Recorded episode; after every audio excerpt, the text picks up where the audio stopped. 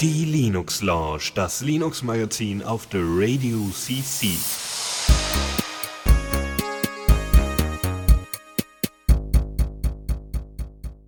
Hallo und herzlich willkommen hier bei der Linux Lounge nach langer, langer Zeit mal wieder.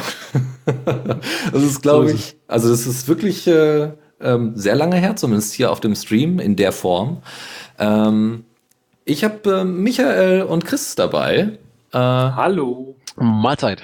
Wir haben nämlich ähm, äh, schon beim, beim letzten Chaos Communication Congress, beim 36C3, haben wir mal wieder im, im Sendegate bzw. im Sendezentrum äh, gesessen und da auch mal wieder so eine kleine Linux-Lounge äh, verzapft. Ja, ähm, richtig. Und da und ich war furchtbar heiser. du warst richtig heiser. Aber wir haben die Zeit da, äh, finde ich, ganz, ganz nett verbracht und da kam dann die Idee, ah, ah, man könnte das ja mal wieder ein bisschen aufleben lassen, ein bisschen öfter machen das mit diesem Linux. ja, sollten wir mal wieder machen, stimmt. Wir hatten uns ja dann äh, auch spezifisch verabredet äh, auf dem C3 und haben gesagt, so komm, wir müssen jetzt einen Termin festmachen, sonst wissen wir, wir werden es auf keinen Fall tun. genau. Und siehe da, hier sind wir. Genau, und wir, äh, und wir haben jetzt natürlich vor allem den Anlass genommen, äh, dass wir sowieso alle zu Hause sitzen. äh, dass, wir, dass wir jetzt sagen können, ach komm, äh, alle anderen sitzen jetzt auch zu Hause, es hören genau. vielleicht ein paar mehr zu, äh, vielleicht auch ein paar ehemalige, die es äh, gar nicht äh, erwartet hätten. Schau, also die, die, die, die man sonst nicht erwartet hätte, so. Und äh, dann hoffen wir mal, dass äh, wir wieder in alter Frische hier äh, jetzt äh, unsere Sendung ab, abziehen können. Man muss noch ein bisschen reinkommen, merke ich gerade. in die Moderation ist alles schon ein bisschen länger her. Aber wir haben heute äh, wieder alles vollgepackt, äh, weil in den letzten, allein in den letzten Monaten ist schon viel passiert. Wieder ein paar spezielle Themen, wo wir uns ein bisschen tiefer eingearbeitet haben. Das möchten wir euch nicht äh, vorenthalten. Und wenn wir soweit ist, glaube ich, erstmal nichts mehr weiter zu besprechen und wir können los mit den Themen. Ne? Ja, ja lass, uns, lass uns mal anfangen. Lass uns loslegen. Neues aus dem Repo. So, dann kommen natürlich die großen Releases als allererstes. Das erste ist äh, GNOME. Endlich. Es ist wieder soweit. Alle äh, zweimal im Jahr gibt's ja GNOME Release und äh, der war jetzt vor kurzem, das ist die Version 3.36. Ähm, die werden ja immer alle, so wie bei Wine gibt's ja auch immer so, so Sprünge, immer so zwei, zwei Versionssprünge. Ja, das heißt, der, die nächste wäre jetzt 38, wenn sie nicht irgendwann mal in GNOME 4 übergehen. Ähm, warum es übrigens immer noch nicht GNOME 4 gibt, liegt daran, dass es noch das GTK 4 immer noch nicht fertig ist. Sonst äh, wäre das nämlich, äh, wenn dann alles auf GTK 4 portiert worden wäre, dann äh, hätten wir dann schon die neue Versionsnummer. Ähm, also, als gerade Desktop-Oberfläche, die ich regelmäßig nutze und von der, von deren Release ich ein bisschen überrascht war, muss ich sagen. Also überrascht deswegen, weil ich das tatsächlich nicht so stark verfolgt habe mehr, weil ich dachte so, GNOME ist ein gut abgehangenes Stück Software. Muss ich sagen, hat es mich doch nochmal überrascht, äh, wie gut der Release ist. Die haben äh, unfassbar viel äh, gefixt, was ähm, Geschwindigkeit angeht. Ähm, also ich hatte bisher, glaube ich, nicht einen einzigen Freeze mehr, äh, was, was in der Vergangenheit immer mal wieder aufgetaucht ist.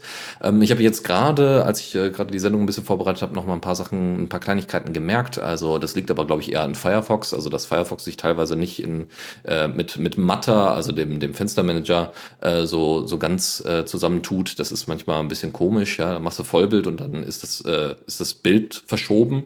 Ja, also nicht vollwertig tatsächlich im, im Bildschirm tatsächlich äh, über die Fläche hinweg äh, vorhanden. Ist ein bisschen nervig. Aber das sind, das sind eher Kleinigkeiten und liegt, glaube ich, eher an, an Mozilla als an GNOME. Ähm, es gibt so Kleinigkeiten wie eine neue Extension-App, die äh, dieselbe Funktion hat wie GNOME Tweaks. Also in GNOME Tweaks gibt es einen Reiter. GNOME Tweaks ist ein extra Tool, was man ergänzen kann bei GNOME und nachinstallieren kann, wo es einen extra Reiter gibt mit, mit äh, Extensions, die man an- und ausmachen kann. Erweitert einfach das normal, die normalen Settings. Ja, da kann man dann auch äh, solche Sachen wie äh, die, ähm, die äh, Skalierung der ähm, Texte einstellen, was ich tatsächlich intensiv intensivst mache, weil ich habe ja immer noch mein altes T430, mein ThinkPad, und da ist halt die Bildschirmauflösung nicht so geil. Ähm, dementsprechend skaliere ich dann einfach den Text runter, dann habe ich immer noch genügend Platz für eine ordentliche Anzeige und kann die Sachen immer noch lesen, äh, obwohl dann eben halt mehrere Pixel ähm oder ein, ein Pixel sich dann eigentlich mehrere Pixel teilen muss. Das ist ähm, tatsächlich ja so ein Problem von einigen aktuellen Designs, dass man sich irgendwie entscheiden muss, hat man so ein High DPI 4K Bildschirm? Und wenn du dann irgendwie noch ein älteres Notebook hast, dann guckst du manchmal ein bisschen, ist das echt schwer mit dem Platz auf dem Bildschirm. So ist es. So ist es. Ja. Ich habe ähm, ähm, GNOME benutze ich ja auch. Ich habe äh, das auf Was? meinem ähm, Das- ja auf dem auf meinem Arbeitsgerät Ah. äh, das Laptop, das ich habe. Ähm, da ist ein Linux Dual Boot in, in Paarung mit Windows drauf und äh, dieses äh, Linux ist ein ist äh, äh, hat äh, GNOME als Oberfläche und ähm, ich habe da letztens mal dann äh, gesagt, so hm, wollte ein paar Dinge parallel machen, habe das äh, Laptop auf meinem Schreibtisch neben meinem Heimrechner aufgeschlagen und dachte so, hm, du kennst du noch hier aus deiner Studiezeit noch, kennst du doch Synergy, guckst du doch mal, ob das gut funktioniert, weil ich hatte dann schnell, relativ schnell feststellen müssen, dass äh, X-basierte Tools bei GNOME ja inzwischen keine Chance mehr haben, denn GNOME benutzt ja nicht mehr X, sondern du hast ja da äh, eigentlich Wayland im Hintergrund und ähm, die, äh, da war das am Anfang ein bisschen schwierig und irgendwie hatte ich ziemlich lange nach diesem Tool gesucht und dann habe ich Synergy für mich wiederentdeckt und dachte mir so, ach, guck mal, so, so bequem kann das sein. Führte trotzdem noch zu witzigen Side-Effekten. Zum Beispiel kann ich von einer X-basierten äh, Oberfläche kann ich nicht äh, auf, auf via Synergy auf äh, den drauf, also wenn, wenn äh, quasi GNOME der äh, Client wäre, dann funktioniert's nicht. Äh, wenn ich äh, aber meinen Arbeitslaptop zum Server mache und da die Tastatur und Maus dran packe, auf, in die andere Richtung funktioniert's. Keine Ahnung warum. okay. Aber, äh, aber, also das heißt, du hast äh, Tastatur und Maus dann halt äh, übergreifend über mehrere Rechner. Genau, da werden die Bildschirme werden von Synergy aneinander gehängt, so wie man es halt auch von normalen Bildschirmmanagern kennt, wenn du mehrere Bildschirme an einem Rechner hast und du ziehst dann einfach Tastat kannst Tastatur und Maus auf, an den Server anschließen und der teilt das halt dann mit dem Client und äh, überträgt das wirklich äh, top eins zu eins über Netzwerk die Bewegungen und du es wäre, als würdest du einen Rechner bedienen. Was ziemlich cool ist. Und gerade wenn man mehrere Rechner öfters, äh, äh, ne, also von Rechner zu Rechner wechselt, hat das, hat das schon seine Vorteile.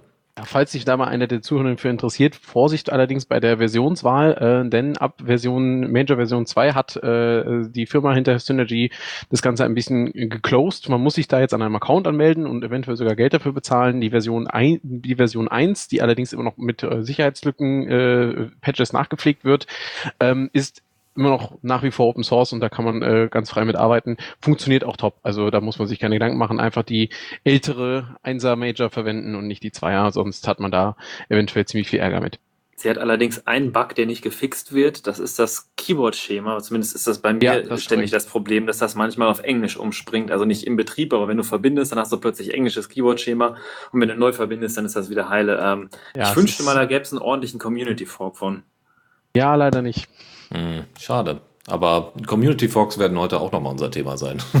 Äh, wollen wir mal weitermachen? Genau, ähm, es gibt äh, noch ein paar kleine Funktionen zu ergänzen. Es gibt einen Do Not Disturb Button, der sich unter dem Kalender versteckt, ähm, so dass die Notifications soweit, also nach, nach Prioritäten quasi äh, unterschieden werden. Wenn es eine, eine, eine, also die meiste Zeit, äh, die meisten Notifications, ähm, wenn man sich konzentrieren möchte, zum Beispiel aufs Schreiben oder Programmieren, kann man das Ding einfach anmachen und äh, die werden dann einfach ausgeblendet und werden einfach aufgelistet später. Die kann man sich dann später nochmal angucken, äh, wenn man aus dem Modus wieder raus ist. Aber es äh, werden noch ein paar, äh, die so High Priority sind, wie äh, irgendwie Sachen sind komplett abgestürzt oder sowas. Solche Sachen werden dann weiterhin angezeigt, weil die ja für den normalen Workflow auch relevant sind. Ähm, Gnome Fotos. Ähm, ich habe äh, jetzt ja Gnome schon eine Weile und ähm, also eine, eine Weile auch die neue Version schon. Und ich habe jetzt vor kurzem, also bei dem letzten Update, ich nutze ja Arch, äh, da I use Arch by the way. Jetzt bin ich genau so ein Typ. Ah, Ja, oh. super, toll. Oh, da ja, kennt man. Arch-User, er erzählt es dir. Fucking hell, ey. Sagte der GNOME-User, äh, der, der GNOME-User, sag ich schon. Äh, wie hieß das andere Ding? Ja, Gentoo, das andere Ding mit G. Dass du mir ja auch nie so ab und zu mal unter die Nase reibst oder so. Aber man muss sagen, äh, ich habe we- wenigstens eine gute Begründung dafür, nämlich, äh, dass ähm, die, die Updates äh, bei, bei GNOME und so weiter ja relativ schnell dann reinkommen. Und das heißt, äh, ähm, teilweise auch nach einem Point Release, also schon vor einem Point Release, die Sachen ja reinkommen, die, die Änderungen, die Ergänzungen, die Updates.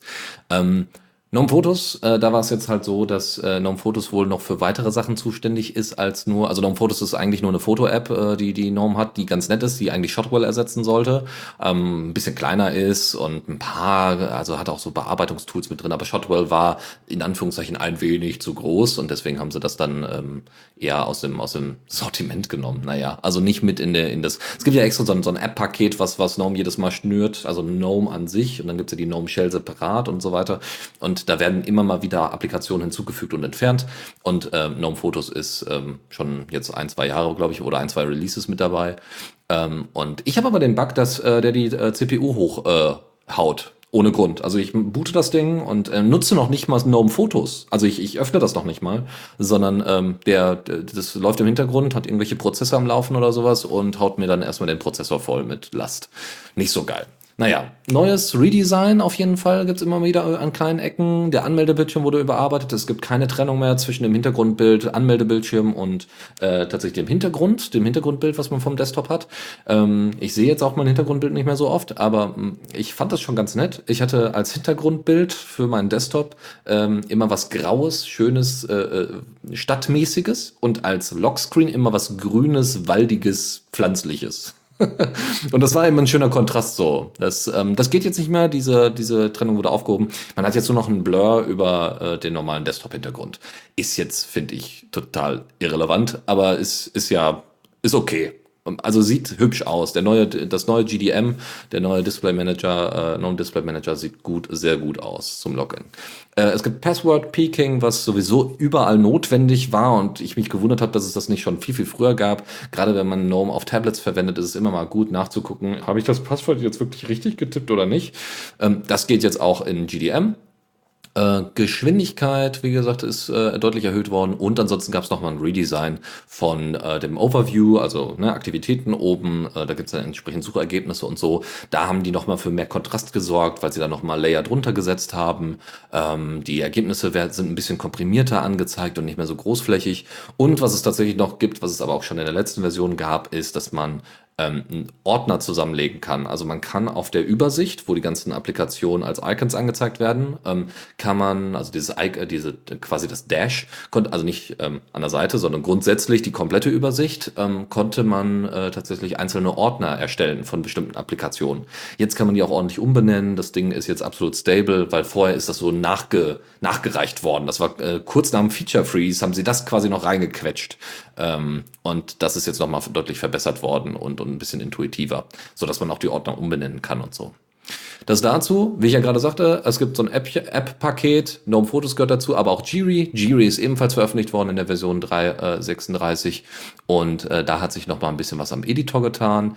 Äh, Jiri ist wirklich so vergleichbar mit, ja, äh, Apple Mail so, finde ich. Also von, vom Ansatz her. Evolution, was ja der vorige äh, große E-Mail-Client war, will einfach alles. Evolution ist so eher Outlook, so wir haben Kalender, wir haben To-Dos, wir haben mit Kaldaf und iCal und allen Scheiß, ist dadurch aber sehr schwerfällig. Und wenn man mal kurz was Kleines haben möchte und Thunderbird dafür nicht verwenden möchte, weil man GTK halt geiler findet, dann könnte man mal einen Blick auf Jiri werfen. Und vor allem, wenn man nicht so viele, ähm, nicht so viele äh, E-Mail-Accounts hat, ähm, es gibt einen neuen Composer, also einen neuen Editor. Es gibt, man kann jetzt mehr Drag and Drop machen, was ganz nett ist. Ähm, es gibt mehr Undo-Support, was in der Vergangenheit tatsächlich nicht so einfach war. Also da hat man öfters mal so Undo gemacht und dann haben einfach, sind einfach bestimmte Sachen nicht passiert, die man so erwarten würde. Ähm, zum Beispiel, dass der Text dann entsprechend äh, sich undut. ähm, ja, Konversationen können äh, ausgefeilt werden und ansonsten äh, kann man neu, gibt es ein paar neue Shortcuts, äh, die man mit Steuerung verwenden kann. Und ansonsten kann man jetzt auch Notifications nochmal anpassen. Ist ganz nett, kann man sich auf FlatHub nochmal angucken und einfach mal so installieren, falls die Distro es nicht hergibt, wie bei Debian oder so, falls es ein bisschen älter ist. Und dann äh, da mal einen Blick reinwerfen. Das zu unserem GNOME und GTK-Bereich. Ein weiteres Update, was ich mitgebracht habe, ist äh, vor fünf Tagen released wurde OBS Studio 25. Also vielleicht der eine oder andere unter euch ist ein Streamer, der auf Twitch oder YouTube äh, Videos streamt und ich glaube, das ist so der de facto Standard von fast allen großen Streamern als Software. Äh, die Open Broadcaster Software, das ist quasi äh, die Möglichkeit, den Desktop aufzunehmen, gleichzeitig eine Webcam reinzuschneiden, Überblendungen zu machen, Texte einzublenden, Chat einzublenden ziemlich mächtig, die Software. Und das Tolle daran, die ist sowohl für Windows, Linux als auch Mac verfügbar. Und man ist damit in der Lage, seine Spiele zu capturen und gleichzeitig auf, auf Twitch, auf YouTube, auf 20 verschiedene Streaming-Anbieter hochzuladen und gleichzeitig zu streamen. Und vor fünf Tagen ist Version 25 rausgekommen, die jetzt als ein großes neues Feature zum Beispiel den Support hat für Vulkan Games, also Vulkan Capture. Ist zunächst erst nur für Windows, aber wird es demnächst wahrscheinlich auch für Linux und Mac geben. Ähm, optimiert wurde zum Beispiel der Window Capture Modus, dass für Browser oder browserbasierte Apps, dass das besser läuft. Ähm, es, es, gibt die Möglichkeit, Szenen von anderen Tools zu importieren. Also Szenen ist die Zusammenstellung von Webcam, Text, Video, wie du das im Bildschirm angelegt hast, kann man sich als Szene speichern und da können jetzt auch von anderen Tools Szenenkollektionen importiert werden. Es gibt neue Hotkeys für Mediasourcen, also wenn man Videos abspielt, dass man die steuern kann und einen ganzen Haufen an Convenience-Features, Stray-Icon-Verbesserungen, Bugfixes und es lohnt sich auf jeden Fall ein großartiges Release. Und gerade wie ich gesehen habe, sogar vor einer Stunde kam noch ein Hotfix-Release hinterher, 25.02, was nochmal ein paar kleinere Fixes hinterhergeschoben hat. Sehr cool.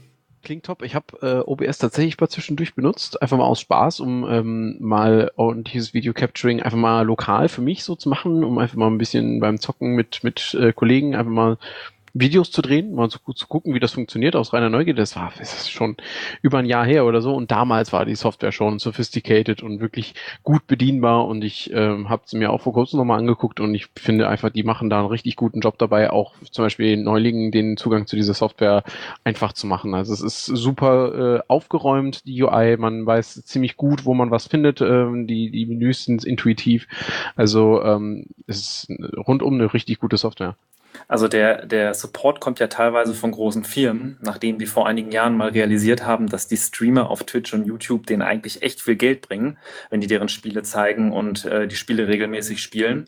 Und so hat halt auch einige, einige Firmen haben da Support äh, beigesteuert. Also zum Beispiel dieser Vulcan Capture Support, der wurde zusammen mit Ubisoft entwickelt. Und ähm, da sind halt auch einige fähige Leute, die wirklich äh, stabile, hochqualitative Software herstellen. Das merkt man. Hm. Ja, ansonsten ähm, finde ich das sowieso ganz schön. Ich glaube, äh, also mich würde mal interessieren, ich glaube, das VOG nutzt das auch. Also ich meine, das mal gesehen zu haben. Das Video Operations Center vom 36C3 vom Chaos Communication Congress und die auch noch woanders unterwegs sind. Ähm, ich glaube, die nutzen das ebenfalls, weil es halt auch so einfach bedienbar ist und äh, auch äh, Latenzen sehr niedrig hält und so. Das ist schon ganz nett. So, kommen wir mal zu Parlatype. Ähm, das ist eine relativ spezielle Software, muss man tatsächlich sagen, ähm, die äh, für Leute gedacht ist, die oft äh, zum Beispiel Interviews oder andere Inhalte transkribieren müssen. Ähm, ich äh, bin ja Sozialwissenschaftler und dementsprechend äh, muss ich immer mal wieder Interviews äh, transkribieren oder musste es in der Vergangenheit. Und ähm, das bedeutet, äh, am besten hat man dann eben Audioaufnahmen von diesen Interviews und ähm, hat dann äh, hat dann am besten auch ähm, wie heißen die denn, also so, so Timecodes und so weiter, die man dann setzen kann, damit man weiß, wie lange eine Person ungefähr für bestimmte Sätze gebraucht hat und ne, Formulierungen und bestimmte Sonderzeichen, die dann einzufügen sind. Parlatype macht es äh, zumindest mit einer ordentlichen Waveform, die an ersichtlich ist und somit auch gut einteilbar ist, wann wer spricht und so. Ähm, ist noch mal ein bisschen einfacher. Es gibt ein paar äh, Shortcuts es hat, glaube ich, jetzt kein Editor äh, in der Form eingebaut, aber es gibt auf jeden Fall ein paar LibreOffice-Makros, also Helpers, äh, die eben die, die Möglichkeit bieten, äh, miteinander kombiniert zu werden, was ganz cool ist. Ähm, es werden, und das Besondere an Parlatype jetzt ist, dass am 19. März, also vor drei Tagen, ähm, Parlatype 2.0 rausgekommen ist und jetzt auch komplett auf Python 3 funktioniert, äh, irgendwie sogar ein paar kompatible Handling, Handlings von GTK 4 hat. Ähm, und äh, tatsächlich äh, gibt es auch schon die ersten Builds für Windows, was deswegen relevant ist, weil man muss leider zugeben, die meisten Unis haben immer noch eine, also sind auf Windows unterwegs. Ähm, ist natürlich schön, wenn alles äh, schön integriert miteinander funktioniert. Aber ähm, ja, also es ist auf jeden Fall nah dran. Es ist nicht Feature-Parität äh, erstellt bisher, also hergestellt, aber es wird auf jeden Fall besser. Ansonsten, ja, glaube ich, braucht man gar nicht mehr so viel erwähnen. Ähm, viele Features, äh, wer, wer, sich dafür interessiert, mal solche Sachen äh, auszuprobieren, mal auch ähm, zum Beispiel auch Untertitel zu erstellen oder sowas und oder die dann textlich herzustellen. Weiß zum Beispiel, dass es im Bereich für Menschen mit Behinderung äh, relativ cool ist, wenn Podcasts äh, Transkrib äh, Transkribierungen anbieten, Transkriptionen anbieten. Ähm, können wir zum Beispiel nicht leisten, aber oft gibt es Podcasts, die das tatsächlich als komplette ja, die das, dieses, dieses anbieten, also da, dass die Community das sogar übernimmt. Das ist natürlich eine ziemlich, ziemlich coole Sache. Und vielleicht kann Parlatype da ein, äh, ein bisschen dabei helfen, das umzusetzen. Eine andere Sache, die auch sehr erfreulich ist, Collabora Office für Android und iOS ist veröffentlicht worden. Mm. Ähm, und das Besondere daran ist, ähm, die App ist komplett open, die Apps sind komplett Open Source. Also ich habe jetzt mal gerade geguckt, ob die schon in F-Droid sind. Soweit ich das jetzt sehen kann, sind sie das no, noch, noch nicht. Ich kann noch mal kurz gucken, aber Collabora. Also, äh, nee, leider noch nicht, immer noch nicht. Aber gut, mal gucken, wann, wann das passieren wird. Weil in, äh, in F-Droid beispielsweise gibt's doch eine alte LibreOffice äh, Viewer-Version, aber das Besondere an diesen Apps ist äh, bei Collabora Office, dass man Sachen editieren kann. Und zwar nicht, und da gibt es ein besonderes Alleinstellungsmerkmal ähm, äh, innerhalb der App, nämlich, dass man äh, Rich äh, Document äh, Contents kopieren kann. Was ist damit gemeint? Nun ja, man kann die Formatierung mit kopieren. Das kennt man, also ich musste in der Vergangenheit viel mit Microsoft Office arbeiten und da war es tatsächlich so, dass wenn ich aus einer E-Mail, ähm, die dann irgendwie äh, sehr, sehr serifenhafte Schrift und so weiter hatte oder eine, eine Auflistung hatte, die rauskopiert habe und in Word eingefügt habe, dass ich dann beim Einfügen die Möglichkeit hatte auszuwählen, ob er mir den komplett puren Text einfach da reinwirft, ohne Formatierung, oder eine oder die Originalformatierung, das heißt auch mit den Serifenschriften, oder ob er die Formatierung zumindest so weit erhält, wie er sie erhalten kann, und aber auf, das, auf die Formatierung des Dokuments, was ich da habe, mit äh, entsprechenden Schriftarten und so weiter anpassen soll. Das waren die drei Auswahlmöglichkeiten. Muss man sagen, das konnte Office sehr, sehr gut. Dass es diese Möglichkeit jetzt auch unter Android und iOS äh, ähm, unter LibreOffice-Dokumenten gibt, ist natürlich ziemlich geil. Ähm, ansonsten gibt es irgendwie noch eine stärkere Integration mit Nextcloud, OnCloud und C-File. Ähm, und ähm, funktioniert, also man kann auch, äh, also mir, mir fällt halt auf, so, ähm, wenn ich dann mal äh, mit dem Smartphone unterwegs bin und dann äh, mal solche Dokumente vor mir habe und dann irgendwie äh, mal, mal schnell noch Kommentierung machen möchte, bis ich dann im Büro bin oder so, wäre das natürlich super geil, wenn sowas funktioniert. Dafür müsste mein Arbeitgeber das auch anbieten. Aber der, der, der Punkt ist, ähm, sie sind damit äh, eine gute Konkurrenz zu OnlyOffice, die es auch als Android- und Nextcloud-App gibt. Ähm, da können wir aber gleich nochmal drüber reden. Da gibt's äh, nochmal ein bisschen was zu erzählen. Das also dazu. Ähm, ich, äh, also es gibt äh, das Ding auf jeden Fall im, im Play Store. Und ähm, ich äh, habe aber jetzt leider noch keine Quelle gefunden, äh, wo ich das einfach mal per APK mir runterziehen kann und ausprobieren kann. Wie gesagt, F-Droid ist es auf jeden Fall noch nicht. Das dazu. Damit Ja. äh, würde ich sagen, kommen wir, wenn ihr nicht noch irgendwie was dazu habt. Nö, nö, all- alles gut. Dann würde ich sagen, direkt zur nächsten Kategorie, oder? Newsflash. So, und da haben wir ein paar Open Source Projekte im Kampf gegen Covid-19. Natürlich ist das eines der Hauptthemen für die heutige Sendung. Es ist einmal so ein bisschen der Anlass gewesen, ja. aber auf der anderen Seite ähm, auch äh, tatsächlich ziemlich wichtig, wie sehr Open Science und Open Source da helfen können. Ähm, und es ist so, dass es äh, eine Menge freie Softwareprojekte gibt, die dabei helfen können. Also nicht nur, dass irgendwie Open Data betrieben wird und da ganz schön ist, dass irgendwie Software benutzt werden kann, die äh, einfach mal von allen äh, runtergeladen werden kann. Ähm, es äh, gibt zum Beispiel Software, die, die von Pfizer, dem Pharmakonzern, der, glaube ich, Viagra erfunden hat oder vertreibt, auch unter dem Namen offiziell. Ähm, selbst die äh, veröffentlichen inzwischen äh, Open Source Sachen. Es gibt ähm, ein Programm, was aus äh, von der Universität äh, Pennsylvania veröffentlicht worden ist und das unter MIT äh, License veröffentlicht wurde, ähm, nämlich für Krankenhäuser, um Kapazitäten zu planen.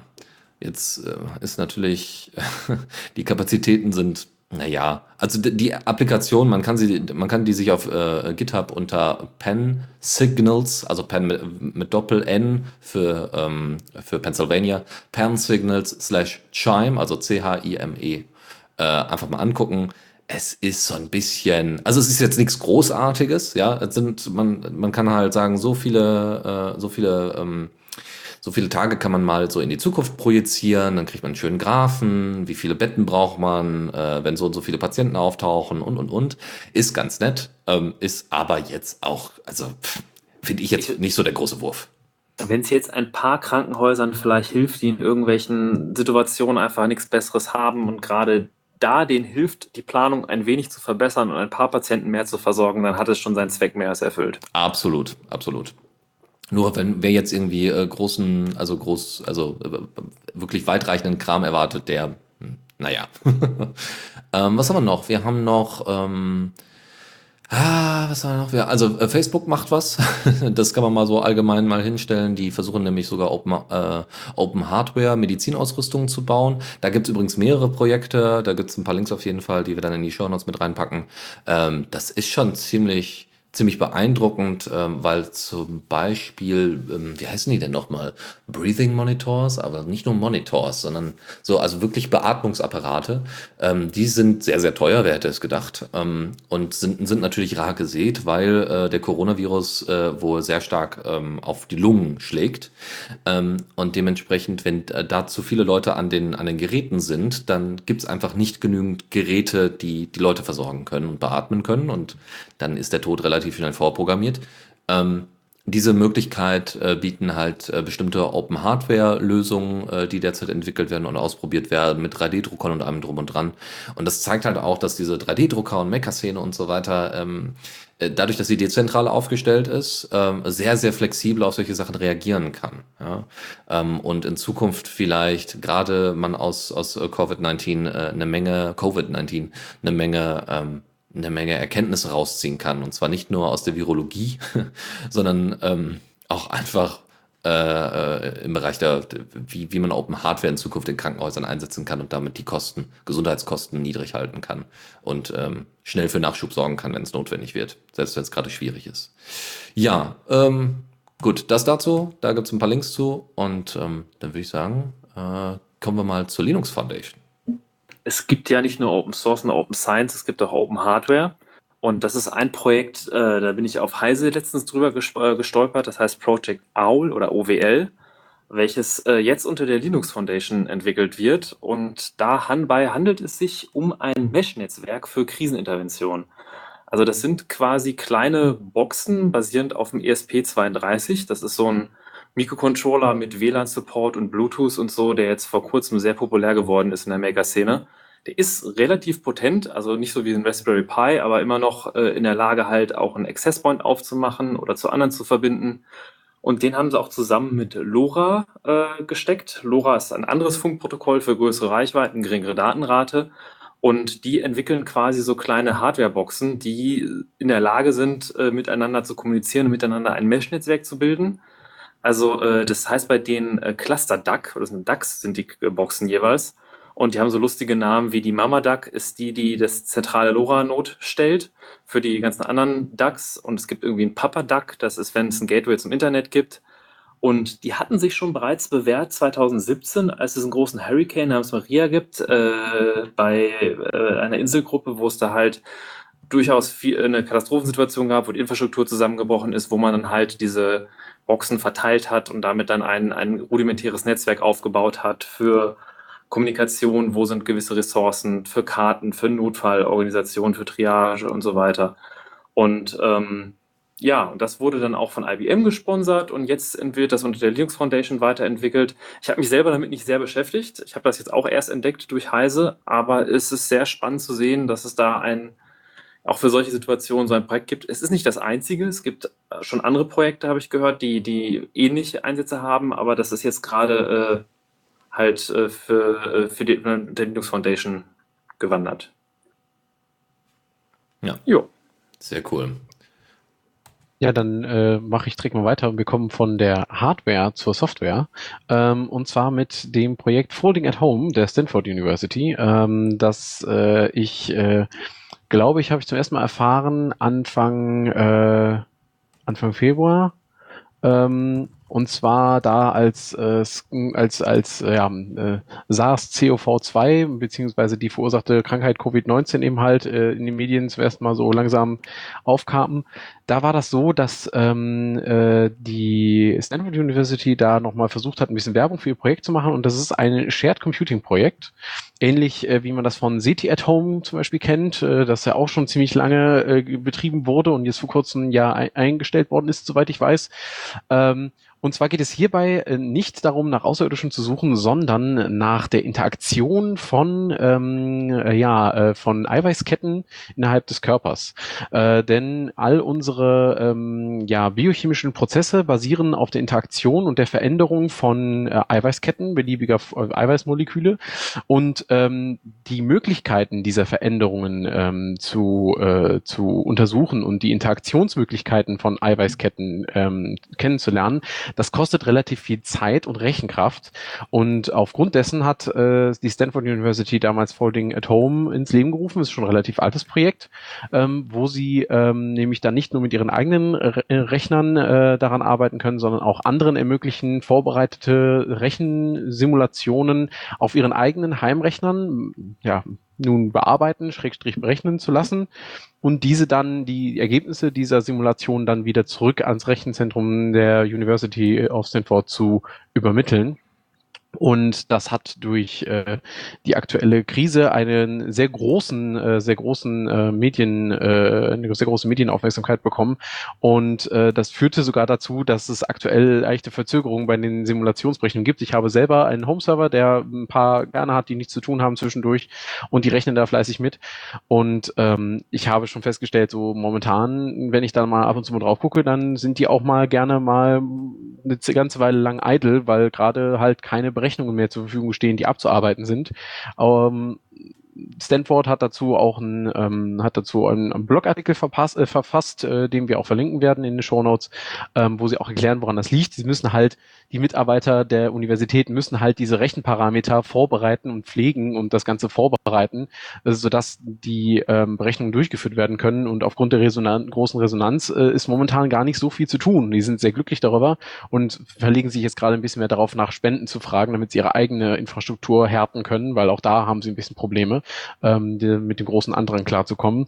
Ich kann es halt jedem ans Herz legen, der das einfach mal ausprobieren möchte. Ist relativ einfach zu installieren, die Software. Und ähm, ja, sie ist für einen guten Zweck. Nicht nur äh, gegen Corona, sondern auch, äh, wenn es darum geht, zum Beispiel die Entwicklung von Krebs oder äh, Alzheimer oder anderen Krankheiten zu untersuchen oder schlicht und ergreifend bei der äh, Untersuchung von Vorgängen innerhalb des Körpers ähm, zu unterstützen, ist äh, dieses Shared Computing Projekt auf jeden Fall eine äh, gute Sache.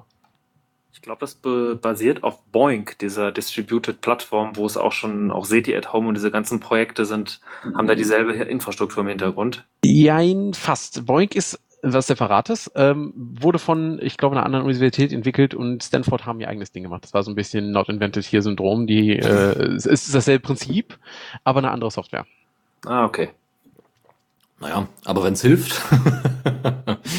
ja ja, hoffen wir mal, dass die Daten dann auch entsprechend äh, veröffentlicht werden und äh, ne, ja, dann nicht einfach sich ein paar Profs da die Reputation einfach einheimsen. Schauen wir mal. Davon gehe ich aus. Ja, gehe ich auch von aus. Und vor allem im Moment ist so, glaube ich, Kollaboration. Ähm, wer, wer nicht jetzt äh, zu heutigen Zeiten nicht kollaboriert, der äh, steht, glaube ich, jetzt auch eher im Regen. Auch bei, gerade bei dem Thema. Das, äh, da müssen jetzt alle, alle ran. Ja, so ist es. Schauen wir mal. So, ähm, ihr beide macht zwischendurch Homeoffice oder jetzt im Moment wahrscheinlich auch gezwungenermaßen Homeoffice? Ausschließ, ausschließlich und äh, auf Bitte des äh, Unternehmens hin, ja. ja. Ausschließlich Homeoffice. Ausschließlich jetzt im Moment, aber nicht immer. Ja. Nein. Okay, gut, ja. Ähm, wie sind eure Erfahrungen damit? Fang du ruhig an, Michael. Äh, tatsächlich kommt es sehr stark auf die Teamkollegen an. Es gibt Leute, die können sich gut äh, einlassen auf Remote-Arbeit. Das funktioniert sehr prima mit den Leuten, mit denen ich im Team bin. Funktioniert nicht bei allen so prima. Diese kleinen technischen Probleme, ist das Mikrofon zu laut etc. Da gibt es manchmal Wehwehchen. Aber ansonsten mit meinem Team klappt das eigentlich ganz gut. Ja, ja da, kann ich mich an sich nur anschließen. Also ähm, ich bin ja anders als Michael in der Beraterbude unterwegs. Das heißt, ich habe quasi täglich Kundenkontakt und ähm, muss mich da auch dann auf die Gegebenheiten und Wünsche des Kunden dann immer einstellen. Und auch wenn ich äh, das Glück habe, mit einem Team von meinen Kollegen auch gemeinsam bei Kunden größtenteils unterwegs zu sein, muss ich sagen, es läuft ziemlich gut. Also ähm, ich hatte bisher keine negativen Erfahrungen, was das betrifft. Ähm, man kann mit den Kunden auch immer gut reden, dass zum Beispiel auch dann ab und zu mal sowas wie Video bei einer Konferenz auch mal ganz wichtig ist und dass man auch die Gesichter mal sieht oder dass äh, ähm, man dann eben halt schaut, äh, wie sich zum Beispiel dann auch eine größere Session, wo was präsentiert werden soll, äh, gut organisiert. Ähm, ja, das Einzige, was man halt immer wieder feststellt, ist, das Tooling ist nicht immer so einfach. Also ähm, viele haben unterschiedliche Vorstellungen davon, wie gut ist Remote Work äh, oder Remote Kollaboration, wie die gut funktioniert. Es gibt da ab und zu mal auch mal einfach Leute, die dann sagen so, hm, ich benutze jetzt hier beliebigen äh, Namen einfügen, Teams, WebEx, äh, Jitsi, äh, was auch immer, äh, zum ersten Mal, wie funktioniert denn das und wo finde ich denn jetzt die Funktion? Und ähm, es ist ähm, immer auch ein bisschen mit Lernen äh, hängt es zusammen, einfach weil viele Leute das von Haus aus, sage ich jetzt mal, gar nicht gewohnt sind, remote zu arbeiten. Es führt zu ganz witzigen Gesprächen teilweise, aber ich finde insgesamt ist die Resonanz auch von Leuten, die damit bisher nie viel Erfahrung hatten, echt äh, ja gut. Ja, sehr schön. Ähm, ich habe jetzt einfach mal so ein bisschen äh, gesammelt. Ich bin ja jetzt nicht der Typ, der hier gerne in der Linux Lounge großartige Linus Torvalds zum Vorbild nimmt, weder in seiner Art und Weise zu interagieren mit anderen Menschen auf der Kernel-Mailing-Liste noch sonst irgendwie, nur weil er dem, äh, dem Kernel seinen Namen gegeben hat. Ähm, aber äh, trotzdem kann man ja ähm, sich mal da ein bisschen dran abarbeiten. Einmal also eine Sorge, die viele Leute haben, ist, dass sie im, im Homeoffice so die, die typische Interaktion verlieren. Ne? Das, das, was man so im Büro halt kennt, mal, man trifft sich mal beim äh, äh in, der, in der Teeküche oder beim Dass dir jemand dazwischen quatscht, wenn du gerade irgendwo in Gedanken bist. Was hast du gesagt? Zum Beispiel das auch, ja, genau. Gut, wenn man jetzt ein eigenes Büro hat, dann ist das mit dem Dazwischenquatschen immer so ein bisschen. Aber ja, ja. Aber trotzdem, äh, also ähm, Linus Torvalds sieht das jetzt nicht so problematisch, er ist eigentlich ganz froh drüber ähm, äh, und hat jetzt auch äh, jetzt nicht das Gefühl, dass ihm irgendwas fehlt. Das liegt aber sicherlich daran, dass er dann natürlich auch genügend Alternativen hat, im Sinne von, ähm, dass er dann äh, bei sich zu Hause, im Sinne von äh, seiner Umgebung, in seiner Stadt dann genügend äh, Freunde und Bekannte hat, mit denen er dann in die direkte Interaktion geht und ansonsten ähm, auch relativ viel reist. Es gibt äh, natürlich eine Menge, Menge Vorteile von, äh, von Homeoffice. Ähm, ich habe das jetzt letztens erlebt, wo ich das auch einfach mal in der Form ausprobiert habe. Mal abgesehen davon, dass ich das während des Studiums eigentlich dauernd gemacht habe, aber das ist halt doch nochmal was anderes, wenn Leute dich einfach jederzeit anrufen können oder so und du irgendwie auf Abruf bist, ja, und auch auf die Interaktion mit den anderen, also auch wirklich was mit den anderen klären musst und nicht nur an deiner eigenen Hausarbeit oder sowas sitzt. Ähm, Tatsächlich, während des Telefonierens kann ich ja sonst nicht viel machen und es ist auch nicht unbedingt notwendig, dass ich währenddessen was mache. Meistens geht es nur um einen Informationsaustausch.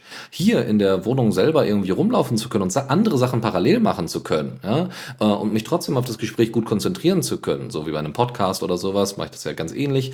Äh, das funktioniert überraschend gut. Also da bin ich immer wieder überrascht, so, dass, dass, dass ähm, vor allem ist es auch gut für den Rücken, dann zwischendurch einfach mal aufzustehen und ein bisschen rumzulaufen. Ähm, äh, und was natürlich sehr wichtig ist, effiziente Kommunikation.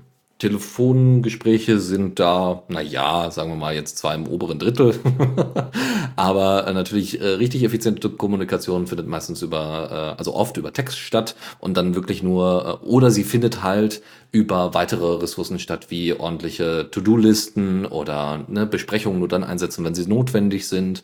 Ähm, und teilweise ist es ja auch ganz schön, weil du kriegst nicht immer Feedback, also in solchen Meetings, die man normalerweise hat, äh, kriegt man ja auch jedes Feedback mit, wenn gerade einer flöten geht, also mit seiner Aufmerksamkeit meine ich dass man das nicht unbedingt mitbekommt, weil das für die Person auch teilweise gar nicht notwendig ist. Ja? Also es gibt, du hast in einem Meeting immer Leute, die bestimmte Themen besonders interessieren und auch interessieren müssen. Ja, und du hast aber immer Leute, so das Thema ist jetzt gerade nicht relevant. Und da ist es vielleicht mal ganz schön, wenn dann Leute dann zwischendurch sich äh, dann einfach mal kurz sagen so, okay, ich mache jetzt hier noch was anderes nebenbei und es stört aber niemanden. Ja, oder man kann viel konzentrierter jeder in seinem kleinen Arbeitsbereich an einem Pad oder sowas arbeiten und gemeinschaftlich quasi das Protokoll äh, fertig machen. Das sind alles solche Sachen, die in so einer direkten Mensch-zu-Mensch-Interaktion äh, dann aufgrund von so vielen Eindrücken, weil du gerade in einer sozialen Situation bist, nicht einfach so funktioniert. Dann geht es doch natürlich darum, die, die Arbeitszeiten ordentlich zu tracken, damit man nicht zu wenig und nicht zu viel arbeitet arbeitet und natürlich genügend Ausgleich auch für sportliche Aktivitäten und so weiter mit äh, reinnimmt. Ja, und wenn man mal so überlegt, gerade so, was man so an vermeintlicher Zeit verplempert, die, äh, die man so im Büro, äh, ne, allein das Hinfahren und so, das ist eine Sache, aber auch so, ja, ich hole mir jetzt einen Kaffee, bla bla. Aber ich könnte, wenn ich jetzt Kopfhörer bzw. Headset auf habe und dann durch die Wohnung hier laufe und so, könnte ich mir einen Kaffee machen, währenddessen aber intensiv quasi mit Kunden oder anderen äh, Kollegen telefonieren und zwar inhaltlich. Ja, und das wäre sonst nicht möglich, weil man dann beim äh, in der Pause, in der, in der Türküche dann eher so, ja, so ein bisschen Blabla macht, weil ja auch alle Leute drumrum sind, ja, die vielleicht nicht unbedingt die, die ähm, wichtigen Informationen, also die, die Informationen haben dürfen, ja, weil die in, in einem Fachbereich, in einer anderen Abteilung arbeiten. Das ist jetzt natürlich meine Verwaltungsperspektive, Stadtverwaltungsperspektive. Ja, also was ich dazu nur sagen kann, ist, das Einzige, was ich gerade vom Büro tatsächlich vermisse, sind gar nicht mal so sehr die Kaffeemaschinen, die äh, von meinen Kollegen nur halbherzig gepflegt werden, äh, sondern ähm, tatsächlich viel eher zum Beispiel die moderne Büroausstattung. Also wir haben richtig gute Stühle und Tische, die einen wirklich ähm, sag ich mal, ein, ein aktives Sitzen, wie, wie es ja häufig genannt wird, äh, tatsächlich fördern. Ähm, auch dadurch, dass die Höhenverste die Tische sind höhenverstellbar, die Stühle sind individuell aufs Gewicht anpassbar, so dass man auch ein bisschen den Rücken dazu zwingt, mitzustützen, weil ansonsten die Sitzposition nicht stimmt und so weiter. Und das sind alles sehr gute Sachen, wenn man sie, sie richtig benutzt. Wie jedes Tool muss es natürlich richtig benutzt werden. Aber das ist zum Beispiel so mein, mein, mein äh, 20 äh, Jahre alter IKEA-Schreibtisch, der hier zu Hause steht, vor dem ich jetzt gerade sitze, der fördert jetzt gerade nicht so sehr aktives Sitzen. Das ist halt so, da muss, hast, hast du schon recht, dass man sagt, ich habe mal die Gelegenheit, auch mal fünf oder zehn Minuten Pause zu machen, mal kurz vor die Tür zu gehen, auf eine Runde um den Park und bin danach wieder, hab den Kopf wieder frei und kann mich wieder konzentrieren. Das sind so Dinge, ähm, die macht man im Büroalltag einfach manchmal einfach nicht aus. Ja. Gründen. Und ich finde, das geht in, in, in, dem, in dem Kontext von ich bin zu Hause irgendwie besser. Ja. Und lesen. Also ich muss halt für meinen Job oh ja. relativ viel lesen und ich habe hier extra so einen, so einen Leseohrensessel und das ist halt das Beste, was man machen kann. Es ist nichts schlimmer, als auf den Bildschirm starren zu müssen und, oder eben halt auf einen, ähm, auf, ja, im besten Fall habe ich ja noch einen E-Reader oder sowas oder ich habe tatsächlich Papier vor mir ähm, und äh, da ist natürlich ganz super, wenn man sich einfach in seinen Sessel flezen kann äh, und da in Ruhe lesen kann, weil das auch für die Position, für die Sitz- und Leseposition angenehmer ist, als wenn man die ganze Zeit auf dem, äh, auf dem Bürostuhl rumsitzt. Das ist echt nicht schön. Ja, absolut. Ja. So, das mal dazu. Ähm, einfach nur mal so, äh, würde mich natürlich interessieren, was denn äh, äh, da unsere Hörer auch äh, von denken, falls es jemand vergessen hat. Wir haben tatsächlich auch immer noch einen IRC am Laufen, in dem ich auch gerade bin. Ähm, bin ich auch gerade drin? irc.theradio.cc und dort in den Raum The Radio CC. ähm, so, Ansonsten äh, kann man natürlich auch kommentieren später, nachdem die Sendung hier gelaufen ist. So, äh, genau, Time-Tracking, da sehe ich jetzt gerade auch. Das kennt man von YouTube, schreibt's doch mal in die Kommentare. Genau, in die Kommis, hallo. es gibt natürlich proprietäre und also so, so Time, äh, Time Capture, äh, Capture, äh, Cap, ja, Time Capture ist relativ wichtig. Ähm, wenn ich das hier richtig sehe, gibt's da eine ex äh, gibt es ja für, für Tracking gibt's ja mehrere Möglichkeiten. Eins davon scheint Activity Watch zu sein und das sieht ziemlich cool aus, muss ich tatsächlich sagen. Da gibt's halt dann auch entsprechende äh, Browser-Extensions, die verwendet werden können. Falls das bei euch irgendwie ein Problem ist, schaut da vielleicht mal rein. Wo wir gerade bei den Tools sind, mal ganz kurz nur einen Überblick über Tools, die ihr vielleicht nicht kennt zum kollaborativen Arbeiten äh, Drawpile, falls ihr ein Whiteboard braucht, um eben, ähm, also ein, eine Art Whiteboard, ein kollaboratives Whiteboard, mit dem ihr alle gemeinschaftlich arbeiten könnt. Ähm, das ist ganz nett, weil man da so, somit sehr relativ äh, äh, schön ähm, kreativ umgehen kann und bestimmte, bestimmte Grafiken, Zeichnungen, Ergänzungen und so weiter einbringen kann, die vielleicht in einem fair, fest definierten, äh, typischen LibreOffice-Dokument halt nicht so einfach möglich sind. Ähm, Kanban natürlich, alles andere außer Trello, da gibt's Tiger, da gibt's äh, WeCan, ähm, da gibt's wie gesagt, ohne Ende ähm, Alternativen. Ähm, und was haben wir noch? Natürlich Riot. Riot und Matrix verwenden für kollaboratives Arbeiten. Das funktioniert sehr gut. Etherpads kennt jeder. Ethercalc kennt vielleicht nicht jeder. Ist im Endeffekt die Excel-Version von, von Etherpad ähm, und kann auch noch mal einige Sachen erleichtern.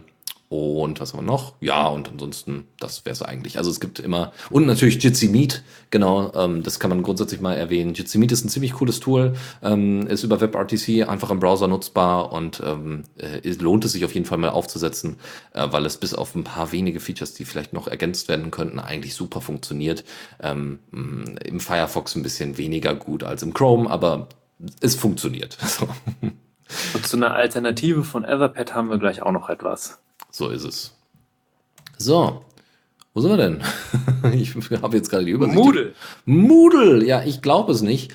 Äh, äh, Moodle äh, wird ja jetzt umso mehr, also wird ja schon seit Jahren an Universitäten und Schulen eingesetzt, ähm, sogar öffentlich eingesetzt, also dass man eben halt auch Moodle Courses entsprechend öffentlich setzen kann und das so als MOOCs verwenden kann, als Massive Online, boah, wofür steht denn MOOCs? Online, bla bla bla Courses.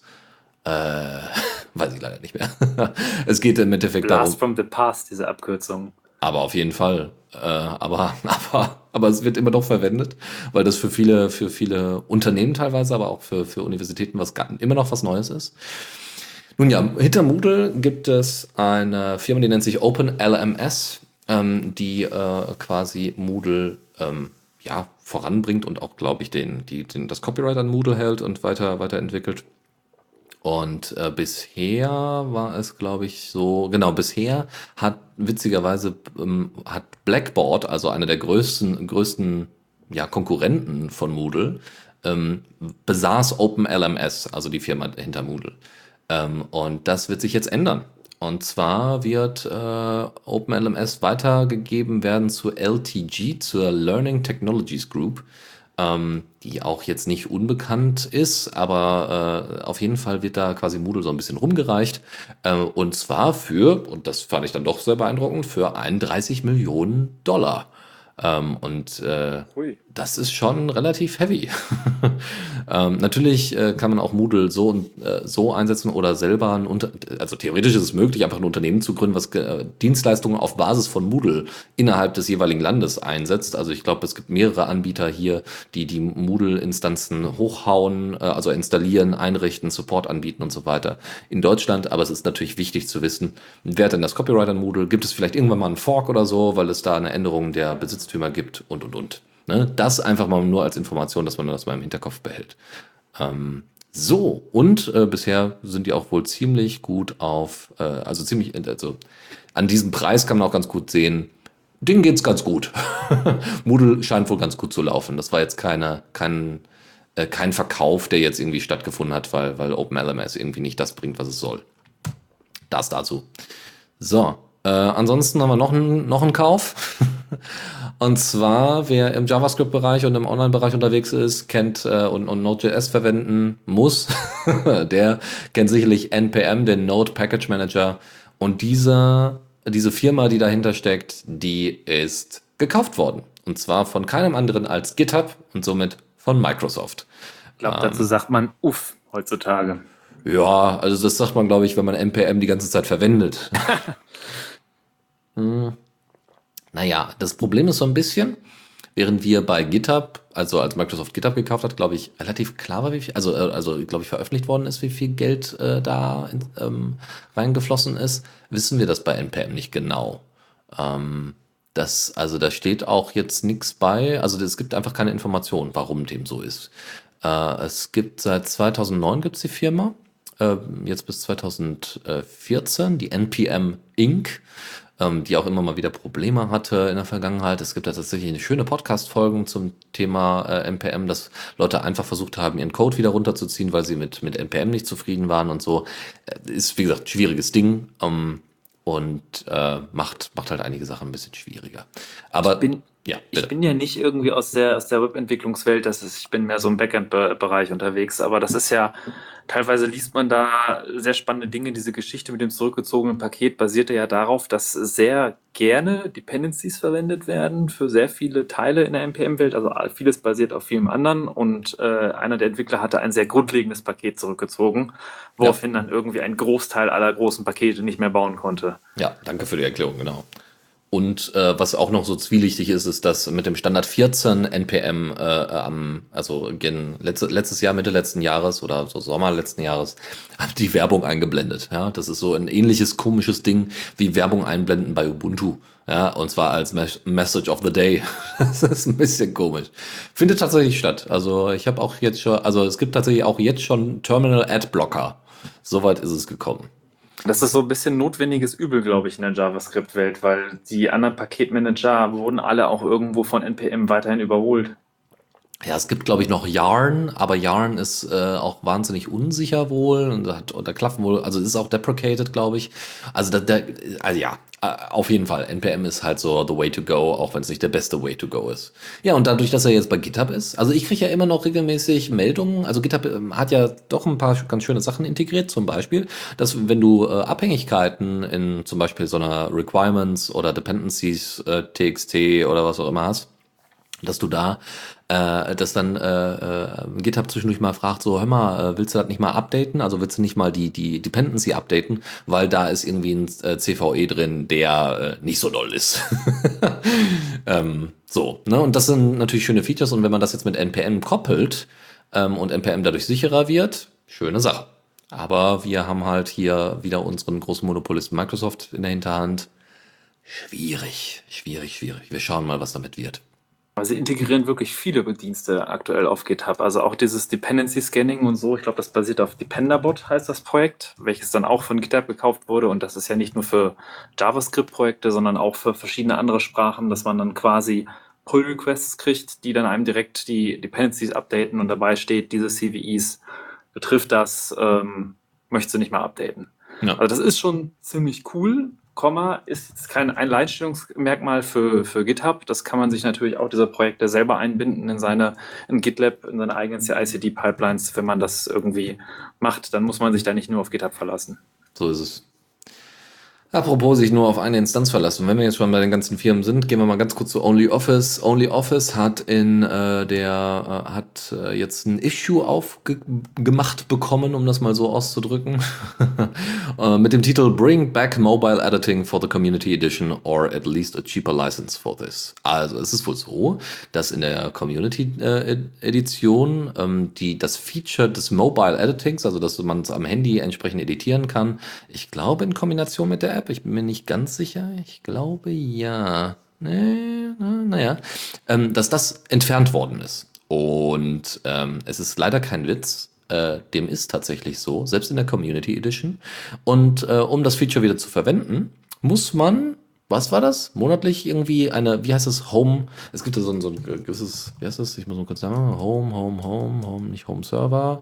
Home Server, doch Home Server License heißt das Ding, äh, für 99 Dollar abschließen. Und zwar wohl pro Monat. Und das Ui. ist ziemlich heavy. also das Feature gab es vorher in der freien Version. Das gab es vorher in der freien Version. Es gibt wohl eine Möglichkeit, das wieder zu reaktivieren. Es gibt mehrere Probleme damit. Dieses, also es gibt eine sehr, sehr intensive Zusammenarbeit zwischen Nextcloud und äh, OnlyOffice. Ähm, die haben da Talk zum Beispiel mit eingebettet und so. Das ist alles ganz nett, ja. So Nextcloud bemüht sich ja da auch. Ähm, wir haben das, glaube ich, in der Vergangenheit immer mal wieder angesprochen. Nextcloud ist eine der Firmen, die Open Source so richtig leben. Ähm, mal unabhängig jetzt von, von der Qualität ihrer Software, aber, äh, und Updates gerade so. aber ähm, Nextcloud macht es zum Beispiel möglich, dass man ähm, wenn man selber ein Feature implementiert haben möchte in der Nextcloud, dass das entsprechend Open Sourced werden kann. Also die, das Add-on zum Beispiel, was man in Auftrag äh, von, von Nextcloud, der Nextcloud GmbH gibt, das kann am Ende dann eher open, dann auch noch Open Sourced werden. Oder wird standardmäßig Open Source, außer man äh, bezahlt mehr Geld, dann wird es nicht Open Sourced. So, also der, der, der Standard ist ein anderer. Standard ist Open Sourcing und äh, nicht das zurückzuhalten. So, das, das bedeutet, die sind da zum Beispiel sehr verhaftet in dem ganzen Open Source Bereich und OnlyOffice da zu integrieren war eigentlich eine ganz coole Sache, weil OnlyOffice halt auch Open Source ist. Das Problem ist nur, die Firma dahinter hat jetzt, wie gesagt, äh, dieses Feature da gecancelt und es gibt wohl Möglichkeiten, das wieder zu reaktivieren und dann entsprechenden, äh, also klar, weil das Feature war ja mal drin und das ist ja Open Source in der Community Edition und haben, und jetzt gibt es auf jeden Fall einen, dieser Thread geht jetzt richtig hier durch die Decke, das sind jetzt die letzten vier Tage, da, da wird jetzt auch vor 18 Minuten, vor, vor 20 Minuten hat sich nochmal jemand gemeldet und gesagt so, ähm, ich habe jetzt mal versucht, das irgendwie da rauszubauen und wir werden das jetzt mal komplett neu aufziehen. Ähm, äh, möglicherweise müssen wir OnlyOffice sogar forken. so, und das ist äh, natürlich nicht so schön. Ne? Das ist echt unschön. Das ist schade, wenn sowas passiert. Ja, mal gucken, wie lange das anhält. Auf der anderen Seite kann das natürlich auch eine Möglichkeit sein, dass viele, viel mehr Leute dann zu Collabora wechseln. Ähm, und äh, wie wir ja gerade gesagt haben, äh, kann Collabora, was, was Open Source angeht, machen die auch ihr, einen ganz guten Job im Moment. Ne? Kann sich ja immer wieder äh, ändern, leider. Ähm, aber äh, ein, ein Typ hat es tatsächlich gestern auch hingekriegt, ähm, mit einem Docker-Image und ein paar Anpassungen den, das Mobile Edit Feature wiederherzustellen. So. Aber das kann es ja eigentlich nicht sein. Ja? Vor allem nicht für 99 Dollar. Also das ist dann schon ein bisschen absurd. Wir schauen mal. Wir schauen mal, wie das vorangeht, aber das ist natürlich auch mal so schlechte Nachrichten, die man auch äh, einfach mal äh, verbreiten sollte, damit man so ein bisschen weiß, wo man gerade dran ist. So, wieder gute Nachrichten, damit die Laune oben bleibt. Kennt ihr noch Firefox OS? Ich habe Da davon mal gab es gehört. mal was, ja. Ja, ja, da war was. Habt ihr das mal selber verwendet? Nö. Nein. Ich schon Bin nicht. Ich, ich habe gerne, probiere ich solche Sachen auch aus Sailfish OS und diese ganze Historie, das wurde ja 15 Mal umbenannt. Ähm, aber Firefox OS ist tatsächlich ganz an mir vorbeigegangen. Also ich habe alles, glaube ich, benutzt bisher. also Selfish OS habe ich benutzt. Ich hatte da früher Maniola. Ich habe äh, äh, ein Geeks Phone gehabt, ein spanischer Hersteller, die als allererstes Firefox OS installiert hatten und drauf hatten. Und tatsächlich fand ich die Idee, die Firefox da, also Mozilla hatte, ziemlich gut. Also die Idee war ja, wie schnell kriegen wir denn irgendwie Apps auf so ein Handy, auf ein neues Betriebssystem, was nicht zwangsläufig pures Android ist. Und das, ähm, ne, das heißt, man und wie kriegt man Leute dahin, dass sie schnell Apps entwickeln, auch auch ne, anpassen und so. Und ähm, ja, sie haben eigentlich im Endeffekt ein Betriebssystem gebaut, was komplett auf Webtechnologie aufbaut. Und das war nicht WebOS. Ja, ähm, funktionierte auch sehr sehr gut, konnte viele Sachen und ne, also ich habe es gerne verwendet, muss ich ganz ehrlich sagen. Ähm, an einigen Stellen, das, das Smartphone war tatsächlich einfach zu langsam für manche Sachen, aber okay. So und irgendwann gab es dann, irgendwann wurde Firefox OS irgendwie so nach drei oder vier Jahren wurde es dann eingestellt, was ein bisschen schade ist. War echt echt ganz cool. Ähm, ist auf vielen Feature-Phones gelandet und und und. Und irgendwann wurde es wieder äh, belebt äh, und zwar unter dem Namen KaiOS. Und die Firma, die KaiOS betreibt, KaiOS Technologies, haben sich jetzt zusammen äh, mit Mozilla wieder rangewagt, da zu kooperieren. Ähm, weil tatsächlich auf aktuellen Feature-Phones ähm, äh, das Ding jetzt installiert wird, unter anderem Nokia. Äh, Nokia investiert wieder mehr in Feature-Phones und versucht damit auch so wieder so ein bisschen zu schweben. Nachdem sie verbrannt wurden von Microsoft. Oh ja, aber deutlich. Und ähm, das ist natürlich eine echt schöne Sache. Die haben, da- das Ding hat, äh, also ist auf jeden Fall weiterentwickelt worden. Äh, neue Gecko Engine kommt mit rein, WebP Support, also WebP Support, WebGL 2.0, WebAssembly wird mit demnächst noch mit reinkommen und und und. Also das, was halt Gecko alles kann. Und das macht es äh, für, ich, also ganz ehrlich, ich habe schon überlegt, dass ich mir nicht mal ein alternatives Handy noch zulege, einfach äh, für, für irgendwie mal so eine Woche halt nicht laden müssen. Ähm, und äh, habe aber trotzdem alle Features, die notwendig sind. Was bei, bei ähm, KaiOS aber ein bisschen das Problem ist, oder bei den Feature-Phones, die man derzeit bekommt, ist, dass äh, ja es einfach nicht wirklich viele Apps dafür gibt. Also da gibt es so ein paar Standard-Apps, die auch äh, fest installiert sind und integriert sind und somit kommt man wirklich wieder zurück in die Zeiten als Boah, könnt ihr euch noch an das Internet auf Handys damals von Nokia erinnern? So, also wo es wo es extra so we- runtergestrippte Webseiten gab, weil es WEP, ja. genau WEP, nee, nicht WEP. Ähm, das hieß anders. Äh. WAP, WAP. genau, WAP war es, genau, WAP. So, das, äh, ich glaube, die Zeiten, die haben wir zwar hinter uns, aber sie kommen, sie werden, werden so ein bisschen dadurch am Leben erhalten. So, ich kann nicht alle, alle Sachen darauf installieren, die ich gerne drauf installieren wollen würde, aber wenn man dafür, und das kann man ja relativ einfach, wenn man dafür Apps entwickelt, können die deutlich einfacher dann in KaiOS auch reingezogen werden. Das ist schon ganz cool. So, das dazu äh, ist schön, dass da, dass da quasi das alte Firefox OS Projekt äh, nochmal wieder aufgelebt wird. Es heißt jetzt, wie gesagt, KaiOS. So, das, das, das. Äh, was haben wir noch? Äh, FreeNAS, bitteschön. Ja, und zwar gibt es unter euch vielleicht den einen oder anderen, der sich ein, äh, selber einen Heimserver betreibt oder auf der Firma eine äh, Storage-Lösung sucht, die quasi einem Netzwerk-Storage bietet. Ich sag mal jetzt nicht mehr ganz Home-Hobby-Bereich, das ist schon Small-Business-Bereich. Und da gibt es verschiedene Linux-Distributionen für. Also da gibt es verschiedene Alternativen wie Open Media Vault, Unraid, Sigmanas und so. Und ein sehr verbreitetes ist FreeNAS. Und äh, eins der Killer-Features von FreeNAS ist, dass es auf BSD, Open, FreeBSD, OpenBSD, oh mein Gott, jetzt. Da sollte ich vorsichtig sein, was ich sage. Äh, auf einer BSD-Variante basiert und äh, ZFS-Unterstützung hat. Also ZFS ist das Dateisystem ehemal von äh, Sun entwickelt, welches halt sehr viel Storage verwalten kann, sehr coole RAID-Modi und so weiter. Und die hatten neben ihrer Open-Source-Distribution auch eine kommerzielle Variante, die hieß TrueNAS. Und speziell bei TrueNAS war es halt die Unterstützung für äh, also vorgefertigte Hardware, die vorinstalliert war, Virtualisierungsunterstützung etc. pipapo und die musste man halt bezahlen. Und die haben sich jetzt mit den letzten Versionen immer weiter angenähert, diese beiden Versionen. Also gerade auch der VM-Support ist jetzt in FreeNAS äh, auch voll ausgebaut. Und äh, deswegen haben die entschlossen, dass mit der kommenden Version 12 das quasi so zusammenlegen, dass es dann nur noch TrueNAS gibt. Und die kostenlose Open Source Version ist dann TrueNAS Core, während die, die unterstützte Support Version halt TrueNAS Enterprise ist. Die bietet dann halt die vorinstallierte Hardware, die optimiert ist, die äh, hat aber von den Features sind die fast identisch. So ein bisschen High Availability äh, Funktionen wie Hardware Failover sind dann noch äh, in Tuners Enterprise, aber ähm, ist halt von der Software beides sehr nah beieinander, ein Repository und dann hoffen sie auch dadurch, dass sich die Entwicklung schneller vorangeht. Und ich kann jedem empfehlen, der selber gerne so einen Heimserver bastelt und sich dann irgendwie mal viel Storage zusammenklicken will fürs Netzwerk, ist FreeNAS auf jeden Fall eine sehr potente Lösung dafür. Sehr schön. Äh, sonst, also äh, gab es da noch weitere Features, was FreeNAS noch alles kann? Also FreeNAS hat Unterstützung für, ich, es ist nicht so ganz so potent wie diese rein kommerziellen Lösungen. Ich glaube, von Synology zum Beispiel ist sehr bekannt, hat da, die Synology OS hat ja sehr viele Funktionen. Da ist FreeNAS so ein bisschen mehr, sage ich mal, ein kleines bisschen mehr die Bastellösung, aber auch da gibt es Support für Container, dass man sich verschiedene Applikationen als Docker-Container draufzieht. VM-Verwaltung, ähm, die ganzen ZFS-Funktionen natürlich, da gibt es eine GUI, womit man sich die Storage-Sachen zusammenklicken kann und das freigeben über alle möglichen Netzwerkprotokolle von Samba, NFS und was es nicht alles gibt. Dafür ist es halt sehr robust, sehr performant ausgelegt. Also das bootet man, die Standardinstallation ist, man installiert es auf einem USB-Stick und quasi alle Festplatten des Rechners sind dann nur eine reine Storage-Platten. Und ein Update ist dann zum Beispiel, indem man den USB-Stick aktualisiert und von dem aktualisierten USB-Stick bootet. Das ist eine Installationsmethode, wie man es machen kann. Mhm. Cool, sehr schön. Und wo wir gerade bei dem Namensthema waren, da habe ich eine weitere Geschichte, die wiederum nicht ganz so schön ist. Also, ähm, dass jetzt irgendwie äh, eine Firma sich dann irgendwann kommerziell wendet bei OnlyOffice, da muss ich so ein bisschen dran denken. Äh, und zwar, wir hatten diese kollaborativen Tools wie Etherpad und da gibt es eine Alternative, die hieß früher mal HackMD.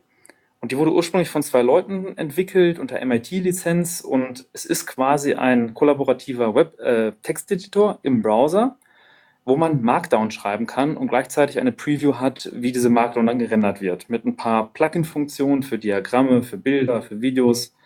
Äh, Präsentationen kann man auch machen. Und die zwei Leute dahinter haben dann mit der Zeit, äh, wollten dann eine Firma gründen, wollten das kommerziell betreiben und haben im Oktober 2017 das relizenziert. Und äh, es gab natürlich auch noch weiter Leute, die eine Open Source Version pflegen wollten, ein LibreFork. Und der wurde weiterhin unter derselben GitHub Organisation gepflegt. Und es gab dann quasi das kommerzielle HackMD und ein freies HackMD. Und äh, damit es da nicht irgendwie zu Verwechslungen und, und äh, Verunsicherung der Nutzer kam, hat man im Februar 2018 gab es dann ein Issue, wo sie dann den freien Fork umbenannt haben in CodyMD. Und dieser Name kam auch von einem Nutzer, ich hoffe, ich spreche den Namen jetzt nicht furchtbar falsch aus, äh, Shigurath.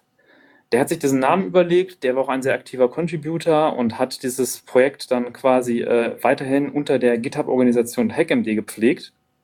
Nur weil es dann halt auch intern Unstimmigkeiten gab über die Handhabung von, von Lizenzen und, und verschiedenen Rechten, gab es dann halt im 2000, äh, März 2019 einen eigenen Fork, wo CodiMD quasi als eigenständiges Projekt ausgegliedert wurde. Das ist dann auch unter der GitHub-Organisation CodiMD. Was jetzt allerdings das Problem ist, dass die HackMD-Firma äh, weiterhin ihr Open Source äh, Modell, also ihre Open Source Version von HackMD, unter dem Namen CodiMD betreibt. Das heißt, es gibt jetzt zwei CodiMD. Einmal das CodiMD von HackMD und das CodiMD, das eigene community-getriebene Projekt. Und äh, die Firma, also die Entwickler hinter HackMD haben auch zu der, also die haben ja auch das gestartet, das Projekt, die haben auch viel an CodiMD gemacht. Es ist aber so, dass quasi der Großteil der, der Entwickler, die an das CodiMD, diese Community-Version vorangetrieben haben, sind alle auch bei CodiMD gelandet. Und jetzt, wenn man als Nutzer dann sucht nach CodiMD und findet auch zum Beispiel codimd.org, die Domain, die gehört der Community-Version CodiMD. Nun ist es sehr verwirrend, weil man findet auch noch die HackMD-Version von CodiMD. Und ihr merkt schon, wie ich das erzähle, das ist schon undurchsichtig und deswegen gab es auch die Bitte aus der Community, dass die HackMD-Leute doch ihre Open-Source-Version, äh, ihre freie Version, vielleicht irgendwie nach HackMD Free oder HackMD Community Edition umbenennen sollten. Weil der Name CodiMD ist eigentlich mit dem freien Projekt, mit der Community Edition in das Projekt CodiMD übergegangen. Leider sind die HackMD-Leute da nicht sehr einsichtig. Die wollen weiter diesen, äh, Fork betreiben, also den Namen betreiben und mit solchen Aussagen wie, das ist ja nur ein beliebiger Fork und nur weil irgendein beliebiger Fork erstellt wird, benennen wir doch nicht unser Projekt um. Und da gab es halt ein bisschen ein Clinch. Und in den Shownotes habe ich dann auch nochmal verlinkt ein GitHub-Issue, äh, wo man dann eine Diskussion dazu sieht. Und es ist eigentlich sehr schade zu sehen, wie uneinsichtig die, die ursprünglichen Autoren sind. Äh, die klammern sich dann durch einen Namen, natürlich, weil der auch sehr verbreitet ist im Internet und äh, die äh, weigern sich, den Namen weiterhin zu, zu ändern. Und das ist sehr schade zu sehen. Das ist mir halt aufgefallen. Jetzt vor ein paar Tagen hat einer der Entwickler nochmal geantwortet und hat wieder gesagt, das ist ja nur ein beliebiger Fork. Warum sollte denn das Upstream-Projekt seinen Namen ändern? Wobei ein beliebiger Fork ist, ist gut gesagt. CodiMD, also das, was unter der GitHub-Organisation CodiMD zu finden ist oder unter codimd.org, ist halt schon deutlich weiterentwickelt und es wird auch ganz aktiv entwickelt. Demnächst steht Version 2.0 an und ähm, auf jeden Fall darauf sollte man setzen, wenn man ein Markdown-basiertes kollaborativen Texteditor für den Browser haben möchte. Sehr cool. Ja, also auf der einen Seite sehr schade, aber äh, CodeMD ist an sich ein sehr, sehr cooles Projekt, das meine ich. Ähm, ich habe es jetzt äh, tatsächlich äh, für mehrere Vorträge sogar verwenden können, weil unglaublich viel Kram darin integriert ist. Und ähm, das macht halt, macht es unglaublich einfach, kollaborativ zu arbeiten und das auch für mehrere Sachen einfach verwenden zu können.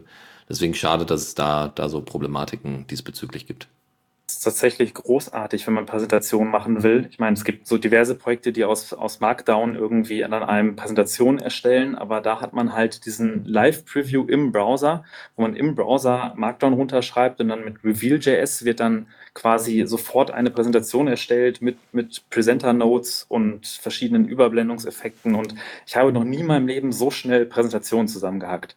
Man ist natürlich eingeschränkt durch den Markdown-Syntax, aber es ist halt wir haben das bei uns in der Firma, habe ich das eingeführt. Wir schreiben darüber Protokolle und ähm, es ist halt sehr, sehr praktisch. Wer halt Etherpad kennt, sollte sich vielleicht auch mal CodeMD angucken, wenn man so ein bisschen Formatierung mit Preview haben will. Sehr, sehr empfehlenswert. Mhm. Sehr schön, sehr schön. Gut. Dann äh, Debian Social. Ähm, also Debian.social ist äh, schon lange ein Label und äh, schon lange ein Name und eine Domain, unter der äh, Debian versucht, ähm, ja, ein eigenes Social Media Team und auch Social, Social Media Services anzubieten. Jetzt ist das Ganze mal so ein bisschen mehr praktisch geworden, im Sinne von, dass ne, auch Debian will natürlich Dezentralität hochhalten, Open Source natürlich, freie Software, ja klar. Und die Frage war jetzt, die dann über die Mailingliste Debian Devil Announce ging, war so, ja, hier, also nicht die Frage, sondern eher die Aussage, Aussage, hey, wir als Team haben uns jetzt mal zusammengefunden und gucken jetzt mal, was wir alles darunter fassen können. So, eine, ein Punkt, den ihr schon mal jetzt angehen könnt oder den ihr euch mal anschauen könnt, das ist peertube.debian.social. Das ist also eine eigene PeerTube-Instanz, was ziemlich cool ist, weil die haben äh, jede Menge Videos aus den äh, DebConfen und das ist, äh, das kann man sich auf jeden Fall mal reintun. Jitsi Meet wollen sie wahrscheinlich in Zukunft äh, auch, also haben sie, glaube ich, installiert. Äh, nee, Intent to Run. Also Jitsi Meet kommt in Zukunft. PixelFed soll als Publishing-Plattform verwendet werden. Um PixelFed?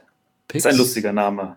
Ja, ja, was damit, also soweit ich weiß, ist PixelFed äh, quasi die Instagram-Version äh, für mit ActivityPub. Und ähm, anstatt Mastodon zu verwenden mit ActivityPub, was ja der Standard ist, die, der Nachfolger für StatusNet und GNU Social, ist ähm, äh, Pleroma, ähm, was einfach eine andere Implementation ist, die ist noch ein bisschen Twitter-ähnlicher ist, würde ich behaupten. Also Mastodon macht da noch mal ein paar Sachen anders. Das kann man sich angucken und sollte man sich mal angucken. Ähm, und äh, soweit ich weiß, also ich muss mal kurz gucken, ich glaube, da ist bisher noch keine Begrenzung angedacht. Also man kann sich, glaube ich, einfach einen Account dort klicken. Und das Schöne ist halt, also es gibt eine eigene Wiki-Seite, einfach äh, wiki.debian.org slash teams slash debian social. Ähm, dort findet ihr dann einfach weiteres und könnt euch da mal, also äh, und ihr könnt da vielleicht auf der Instanz einfach mal rumgucken, bevor das jetzt vielleicht zu euch dann durchfederiert ist und so weiter. Könnt ihr einfach mal gucken, wo da die offiziellen Debian-Accounts sind ähm, und denen dann einfach folgen, damit die Federation auch entsprechend funktioniert, auch mit eurer Instanz. So, anderes Ding, äh, also das, das ist natürlich sehr schön. Anderes Ding ist, dass eine, äh, das, äh, die FSF das allererste Mal eine, einen Award ähm, äh, rausgebracht hat, nämlich den äh, Free Software Foundation Award namens, hat hat den Namen nochmal? Ne, ich glaube nicht. Glaub, Der der heißt einfach Free Software Award. Der heißt einfach Free Software Award. Na, ein bisschen langweilig. Man hätte ihn nochmal irgendwie ganz krass nennen können oder so. Aber, aber.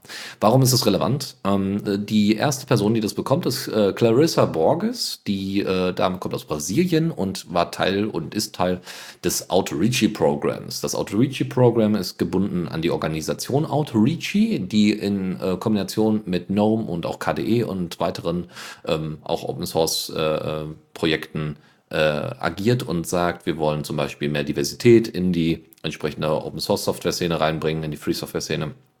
Und äh, ja, wie gesagt, äh, äh, Clarissa ist diejenige, die äh, es da geschafft hat. Ähm, sie hat, äh, sie hat äh, gesagt, dass sie bisher in die Community reingekommen ist und da auch äh, jedes Mal überrascht war von dem ganzen positiven Feedback, was sie da bekommen hat, als sie sich da beteiligt hat. Ähm, jedes Mal, wenn sie da irgendwie was contributed hat, sind die Leute, äh, war, war es einfach eine angenehme, äh, angenehme Atmosphäre. Es kam sehr viel Lob oder zumindest sehr viel Unterstützung und Hilfe mit dabei.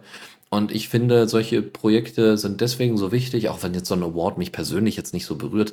Aber ähm, solche Projekte sind natürlich wichtig, einmal um Diversität in der äh, freien Open Source Szene äh, zu verbreiten, aber auch ähm, um einfach zu zeigen, naja, Communities, in denen äh, man nicht die ganze Zeit auf den Sack bekommt, wenn man einen Fehler macht, ja, ähm, und äh, sich Leute gegenseitig profilieren müssen, wie viel sie denn über irgendwas wissen, äh, dass das nicht unbedingt die Communities sind, die man weder in der freien Software-Szene noch sonst wo haben möchte. Und das ist ganz schön, wenn es da Gegenbeispiele gibt, die dann auch entsprechend anerkannt werden.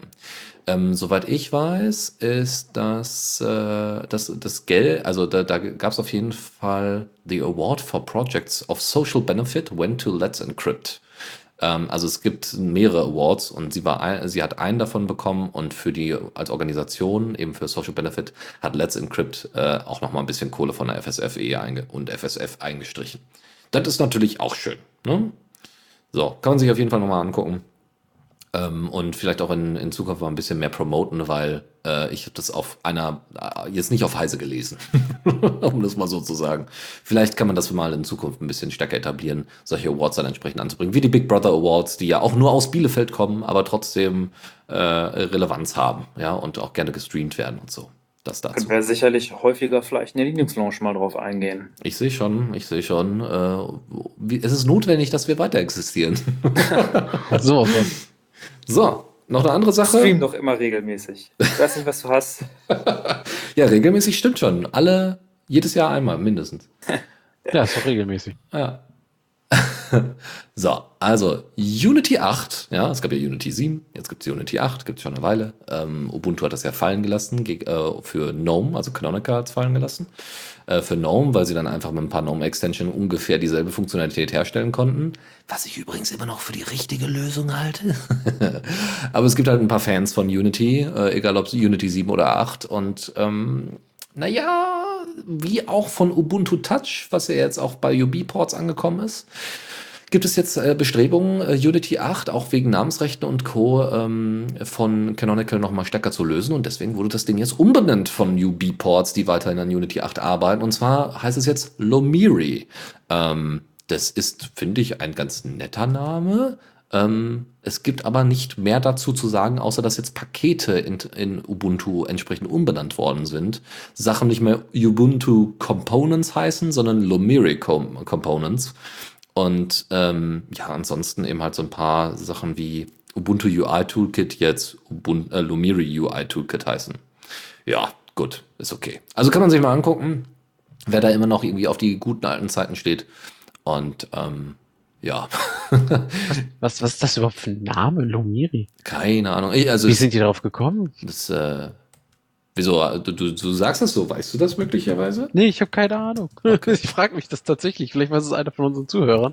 Ich versuche das auch gerade herauszufinden. Ja, aber wenn, wenn, ich, wenn ich was finde, ich schreie sofort. Es ist, das interessiert mich jetzt gerade wirklich. Da muss ja, woher da kommen der Name? Vielleicht ist es auch einfach nur ein Name. Ich weiß es nicht. Also von nicht so begeisterten Sachen, also meinerseits, äh, gehen wir mal zu Sachen, die wirklich, wirklich cool sind.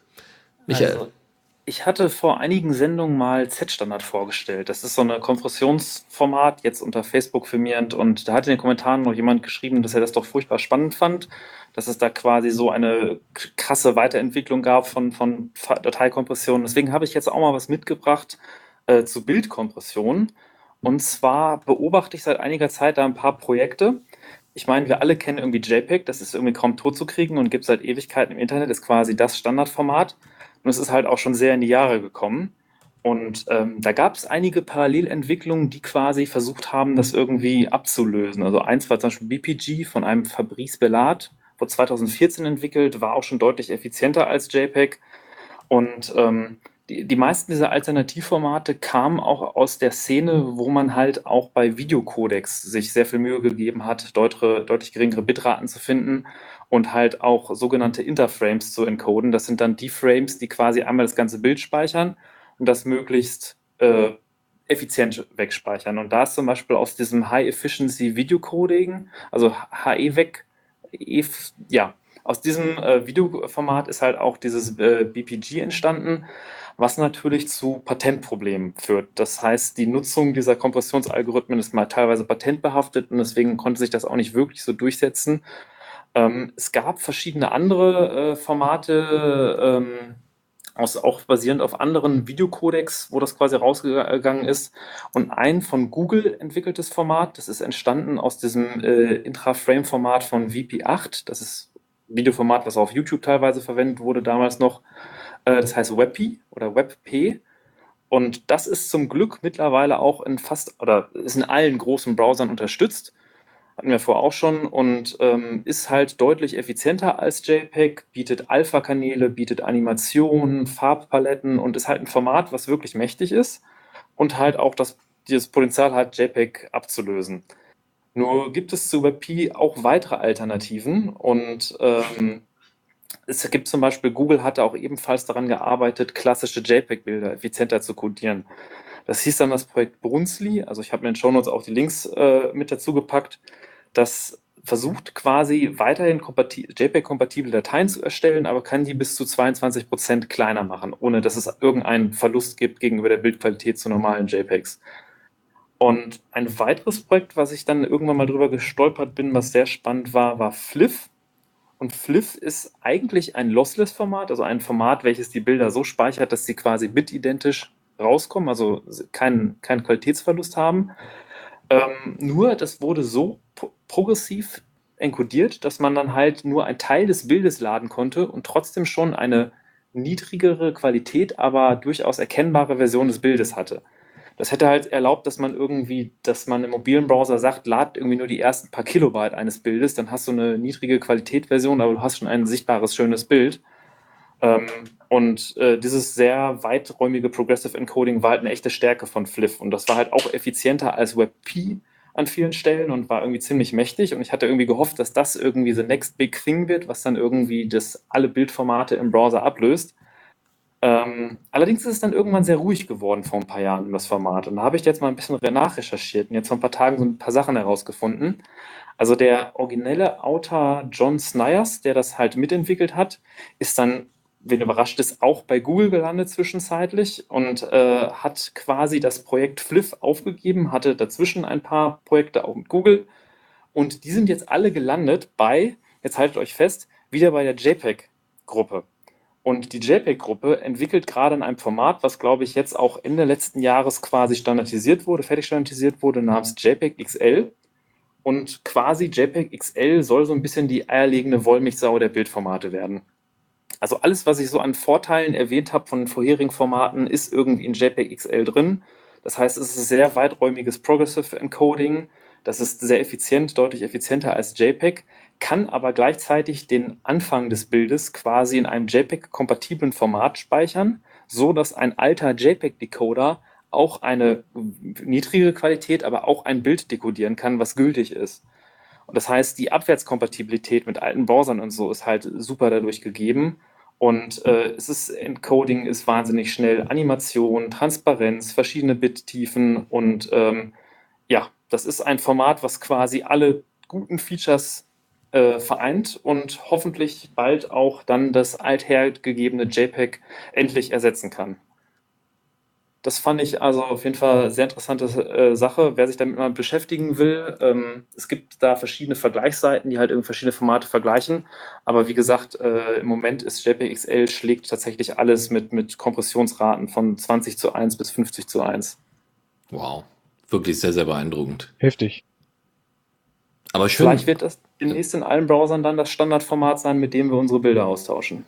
Das wäre schon ziemlich genial, vor allem weil es ja, ne, diese Abwärtskompatibilität ist ja, das ist ja wirklich der Burner. Was natürlich ein Thema ist, worüber ich auch noch gestern mit dem Dennis diskutiert habe. Ähm, also die JPEG-Gruppe schreibt, dass die dieses, äh, dass die auch den Referenzencoder und Decoder, dass sie das alles entwickeln unter Royalty-Free Patent Grant, also dass du quasi als Mitentwickler unterschreiben musst, dass du das halt alle Patents royalty-free sind, was aber nicht heißt, dass es frei von Patenten ist. Das heißt nur, man kann es frei verwenden. Wie sehr das jetzt im Sinne von, von, von Free und Open Source Software ist, äh, da war ich mir noch nicht 100% einig mit Dennis, aber ähm, auf jeden Fall ist, sollte die Verwendung anders als bei, bei MPEG oder so zum Beispiel, sollte auf jeden Fall äh, gebührenfrei sein, royalty-free. Ja, das, äh, wie gesagt, also man erinnert sich vielleicht noch an äh, die, den Codec für MP3 äh, Lame, den man sich äh, immer separat runterladen musste. Das lag an den entsprechenden äh, Vor einmal dem Patent, das das Fraunhofer Institut hatte ähm, und den entsprechenden Vorgaben, dass es nicht einfach mitgeliefert werden durfte. Aber sagen wir mal so, für den normalen Nutzer war das ähm, machbar. Also das, das war, das war, das ist, war zwar in, äh, nicht so wahnsinnig, nicht super convenient, aber es war immer noch so convenient, dass eigentlich niemandem aufgefallen ist, ähm, wenn man dann eben das Fähnchen für Fraunhofer nochmal bestätigen musste. Ähm, solange es quasi bei solchen Lösungen bleibt, ja, kann man erstmal sagen, ist erstmal eine okaye Sache. Ja, kann man erstmal mitleben. Nur, noch, nur am besten ist es natürlich, wenn man so ein Konsortium hat, das die Patentrechte hat, ähm, das äh, explizit als Interesse hat, sich gegenseitig nicht zu verklagen, sondern entsprechend ähm, ne, Patentrollen damit die Stirn zu bieten und äh, diese, die, diese Patente, weil man sie halt, also wenn, wenn es halt Patente gibt, ist halt Kacke, aber sie, sie müssen halt sein, weil sonst nimmt jemand anderes sich die Patente. und macht richtig was damit. Genau. Und das und wird dann dann unangenehm. Genau, und dann hast du Patentrolle. Ähm, also ist es besser, äh, man, man äh, hat die Patente äh, entsprechend äh, gelistet und hat sie aber in irgendwelche Foundation, äh, Foundations, Stiftungen oder sonstiges äh, übergeben, die entsprechend als Ziel haben, weil man muss es ja irgendwie strukturell äh, äh, festmachen und rechtlich auch festmachen, dass die so ein bisschen wie wie äh, ich glaube die Marke Linux liegt an der liegt bei der Linux Foundation. Ne? Markenrecht und Patente sind natürlich was Unterschiedliches, aber da geht es auch um Intellectual Property. Ähm, und da äh, wäre das zum Beispiel so ein Beispiel, wo die Linux Foundation dann äh, das quasi betreut und darauf aufpasst, dass es weiterhin ver frei verwendet werden kann, außer, weiß ich nicht, wenn es dann Nazi-Linux oder sowas gibt, keine Ahnung, ob es da, da mal. Ja, ja, wer weiß, wer weiß. Ja, was Ja, ich glaube, glaub, diese Angehensweise mit dem Patentpool ist auch das, was AO Media macht mit diesem AV1-Videoformat und so. Dass natürlich, wenn die genügend Firmen dahinter stehen, die alle dann irgendwie quasi sich einigen, dass die die Patente alle frei nutzbar machen und sich nicht gegenseitig verklagen, dann ist das deutlich mächtiger als, als also rechtlich sicherer. Ja, auf jeden Fall. So, das, Ähm, bevor ja, wir zur nächsten Rubrik gehen, noch einmal kurz einen Shotback zu äh, Lumiri, äh, weil ich dir gerade sagte, ich gucke mal eben kurz, ob ich da was finde. äh, bis auf Seiten, die sehr dubioser Art und Weise, die mich fragen, ob ich glaube, dass dieser Name eher weiblich oder eher männlich ist. Oh je, Gendering, oh je, oh je. ja, ja. Ähm, äh, habe ich nichts gefunden. Es scheint tatsächlich ein Akronym, das umgewandelt wurde in einen Namen oder eben halt ein Fantasienamen zu sein. Es, ist, es gibt keine, ich habe nichts dazu gefunden. Das Ich ist das war- schwerste Problem in der Informatik, Naming Things. Oh yes. ja, das stimmt leider, ja. So, jetzt können Gut. Und dann äh, wird's auch äh, quasi fast schon, ist, ist es ja fast schon deine Rubrik, äh, Chris. Zockerecke. Kön So. Könnte man so sagen, ja. ja, ja. Weil so, ich direkt anfange. äh, tust du das? Oder Ja. wirklich? Ja, tust du. Sorry. tu ich. Ja, ja. Bitteschön, hau ran. Er kennt ja unsere Shownotes nicht. Was, was, was soll das denn? Doch, doch, ich habe mich Ähm, nur auf meine vorbereitet. Ah. Und zwar kommen wir zu äh, zwei, also ich habe in, hier hauptsächlich Updates mitgebracht. Davon das erste jetzt hier an der Stelle ist äh, The Fertile Crescent. Ähm, ist ein, ähm, ja, ein Echtzeitstrategiespiel, äh, in, das sich, denke ich mal, anlehnt an große Klassiker wie Age of Empires, ähm, das hier jetzt in der, spezifisch in der Bronzezeit im Nahen Osten spielt.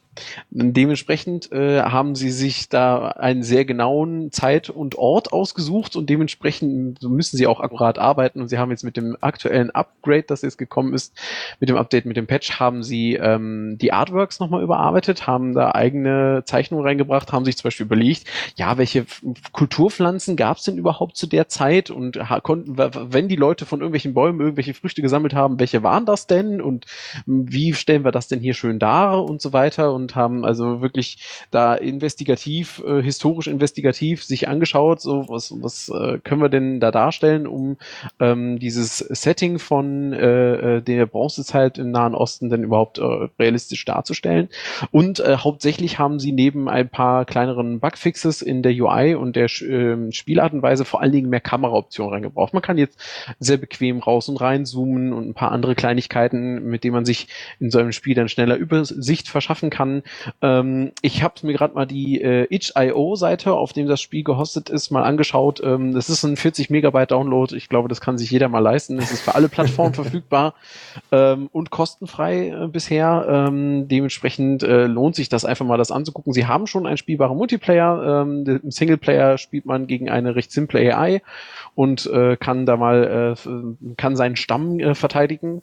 Ähm, und äh, ja, äh, ich werde mir das vielleicht heute Abend auch nochmal reinziehen, weil äh, ich habe ähm, das äh, zufälligerweise über Gaming on Linux über meinen äh, News-Stream mitbekommen und dachte mir so, hm, da hast eigentlich schon lange keine Echtzeitstrategie mehr gemacht, wäre mal interessant. Ja. Ja, bin ich ja, äh, finde find ich auch spannend. Ja, mal gucken. Ähm, wir haben ein anderes spannendes Tool, ähm, das jetzt auch endlich mal für Linux veröffentlicht wird. Das war vorher nicht so ganz klar. Also Steam und Valve machen ja schon eine ganze Weile lang ziemlich geilen Scheiß für Linux, ob es Proton ist oder all den ganzen anderen Kram, den sie bisher gemacht haben.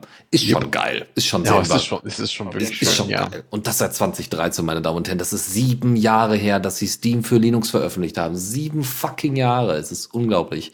Und ähm, nur ja, Äh, es ist aber auch schon eine Weile her, dass das letzte Half-Life rausgekommen ist. oh, oh ja, das ist eine Weile her. Half-Life 3 confirmed? Ja, ja, ich. Äh, Hier und jetzt exklusiv. Ja, genau. ja, ich glaube, dann hätte ich das ein bisschen größer angekündigt, glaube ich. Aber äh, ja. Ich hoffe doch.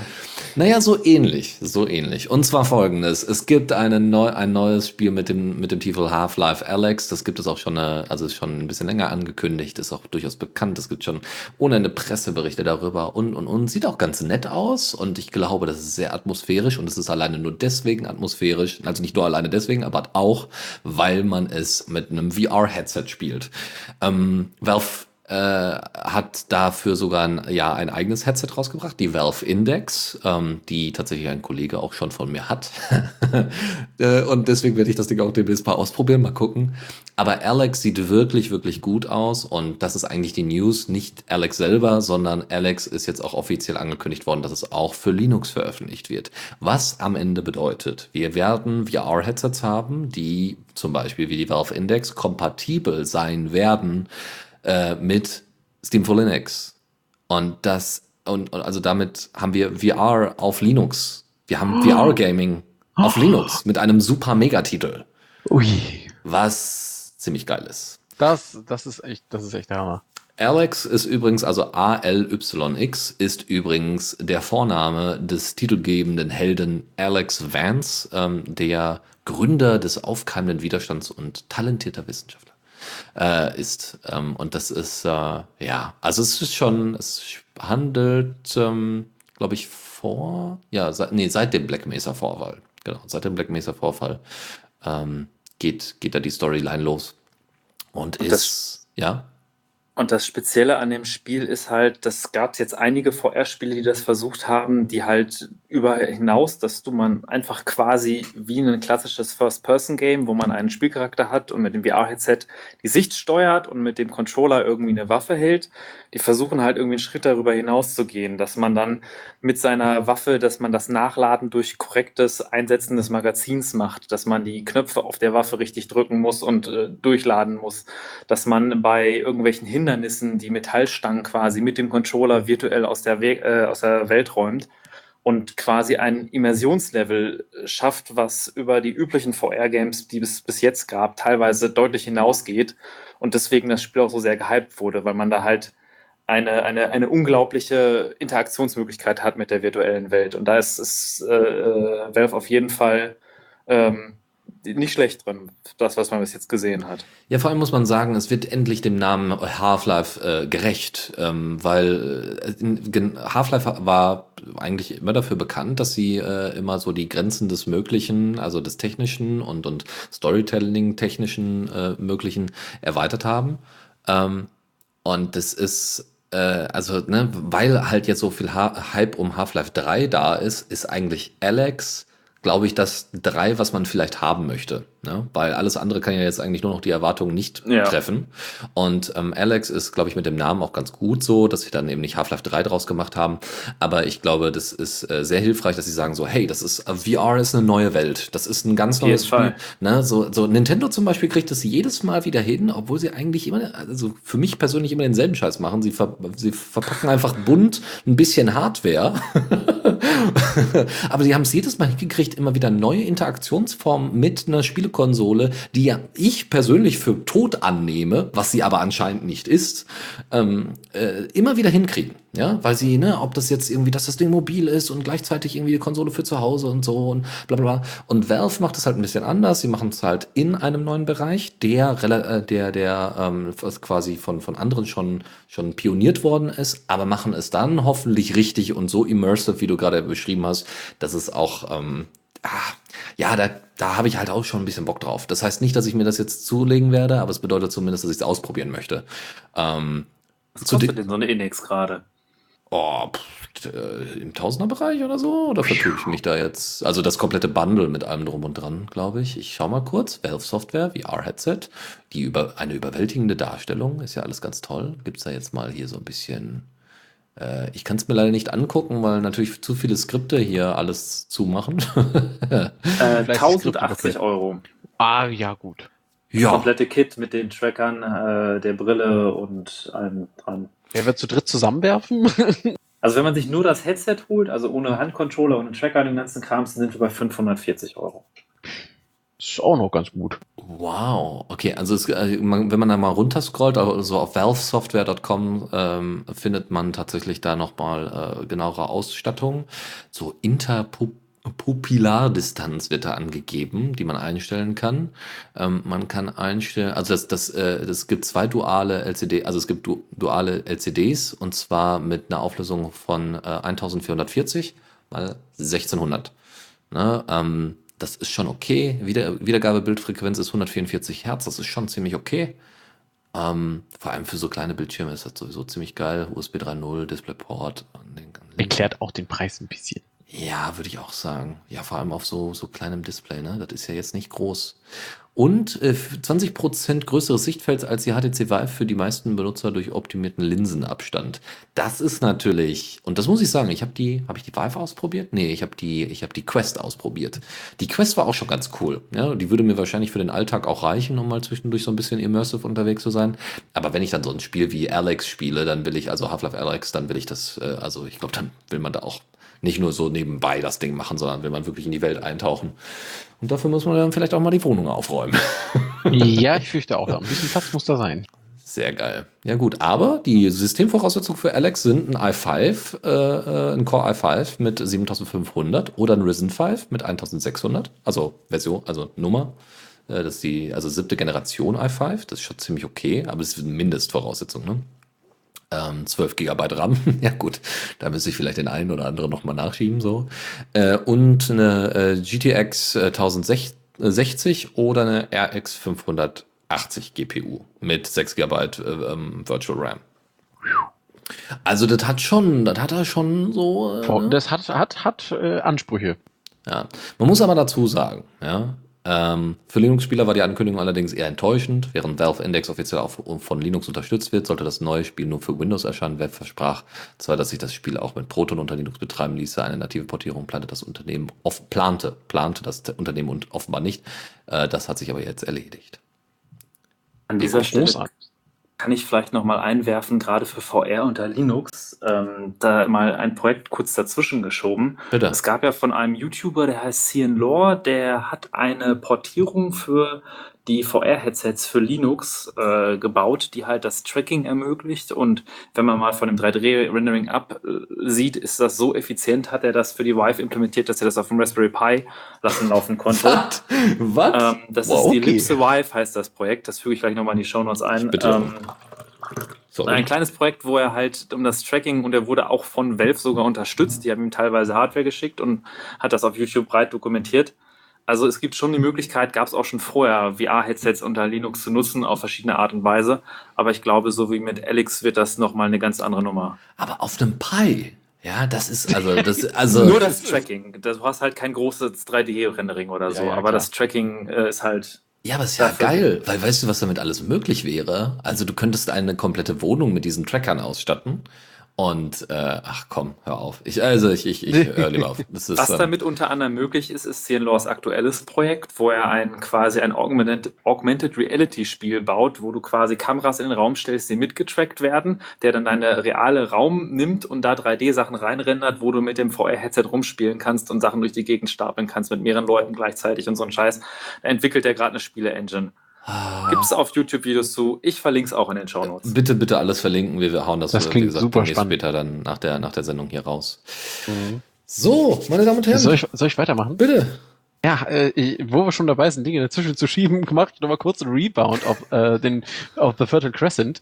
Ähm, und zwar, als ich gerade über das Spiel redete, fiel mir ein, dass ich mich vor kurzem ähm, mit einem anderen Spiel auseinandergesetzt habe, das ebenfalls sich sehr mit Histo Historical Correctness, wenn man das so nennen will, auseinandersetzt. Und ähm, das ist äh, Pre-Dynastic Egypt, heißt das. Ähm, das habe ich schon vor einer Weile gespielt. Das ist ein großartiges, liebevoll gestaltetes äh, Spiel mit äh, handgemachten Grafiken und ähm, es wird gemacht von äh, dem ähm, Entwicklerstudio Clarus Victoria, äh, was man unter clarusvictoria.com auch sehr schnell findet.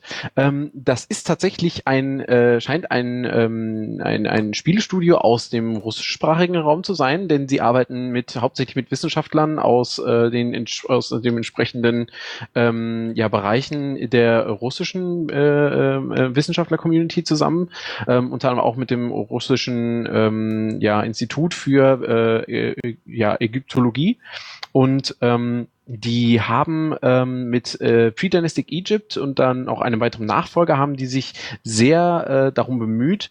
Und das ist auch deren erklärtes Ziel, dass äh, in kleineren Spielen, die sehr kompakt sind und ähm, so eine Richtung Aufbaustrategie wohl gehen, ähm, das gesammelte Wissen über eine Ära ähm, in diesem Spiel darzustellen. Das heißt also nicht nur, ähm, wie haben die Leute damals quasi gelebt äh, und haben, wie wurden Ressourcen quasi geschaffen, sondern auch ähm, Mythologie, ähm, Kriegsführung und so weiter und so fort. Und das alles sehr äh, mit sehr viel Detailliebe und sehr vielen Umschreibungen und sehr vielen schönen Bildern äh, dargestellt und hergestellt. Und es ist, sind sehr empfehlenswerte Spiele, wenn man auf so Historical Games steht.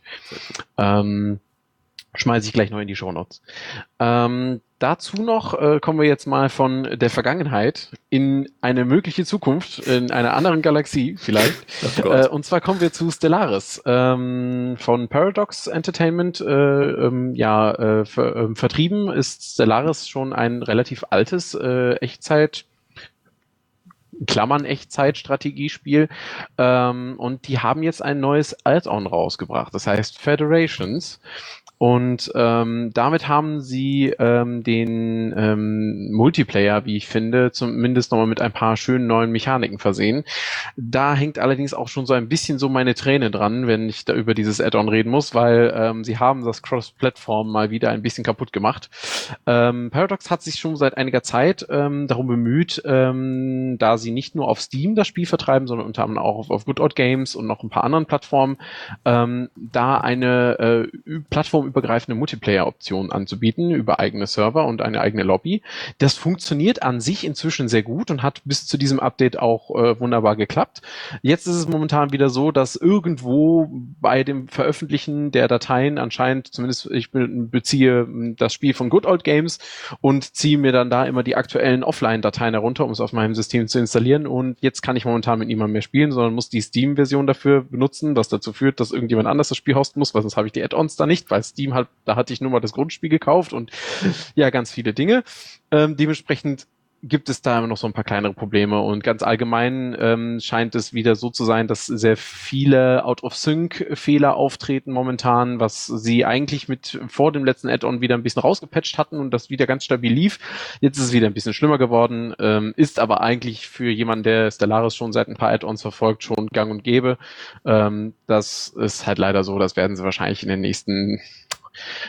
Wahrscheinlich ein bis zwei Monaten werden sie das nachpatchen, dann wird es wieder langsam besser werden.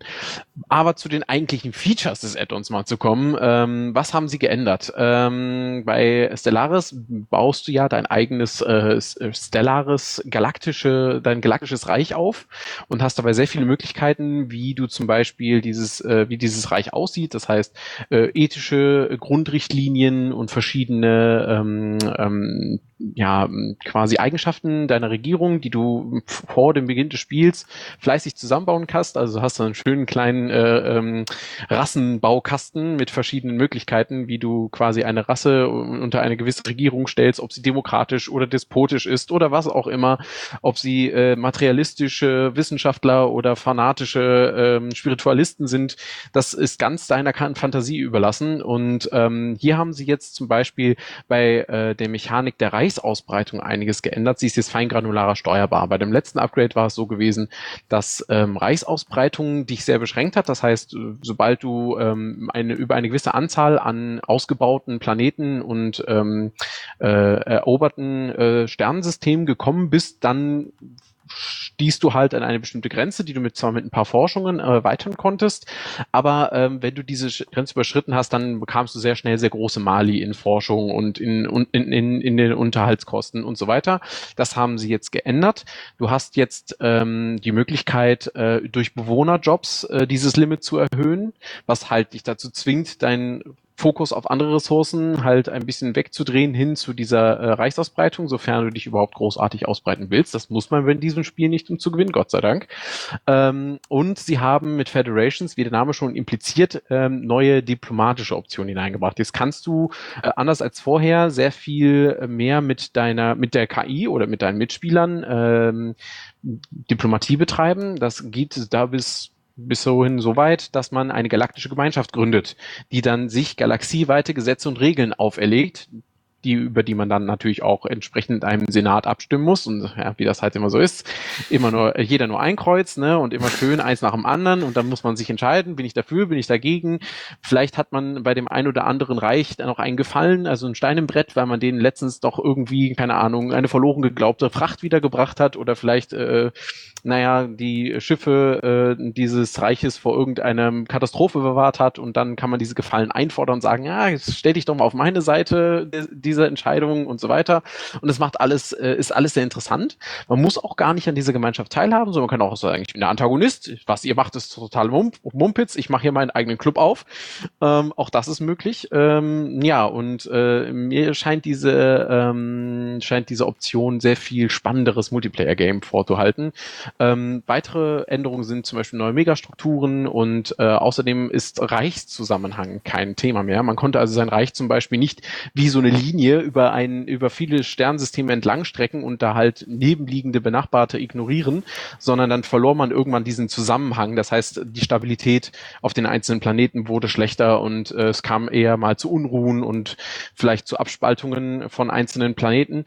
Ähm, das haben sie rausgenommen ähm, und haben dann stattdessen dem Ganzen ein bisschen mehr, äh, sich ein bisschen mehr mit dieser, ähm, mit der Reichsausbreitung beschäftigt.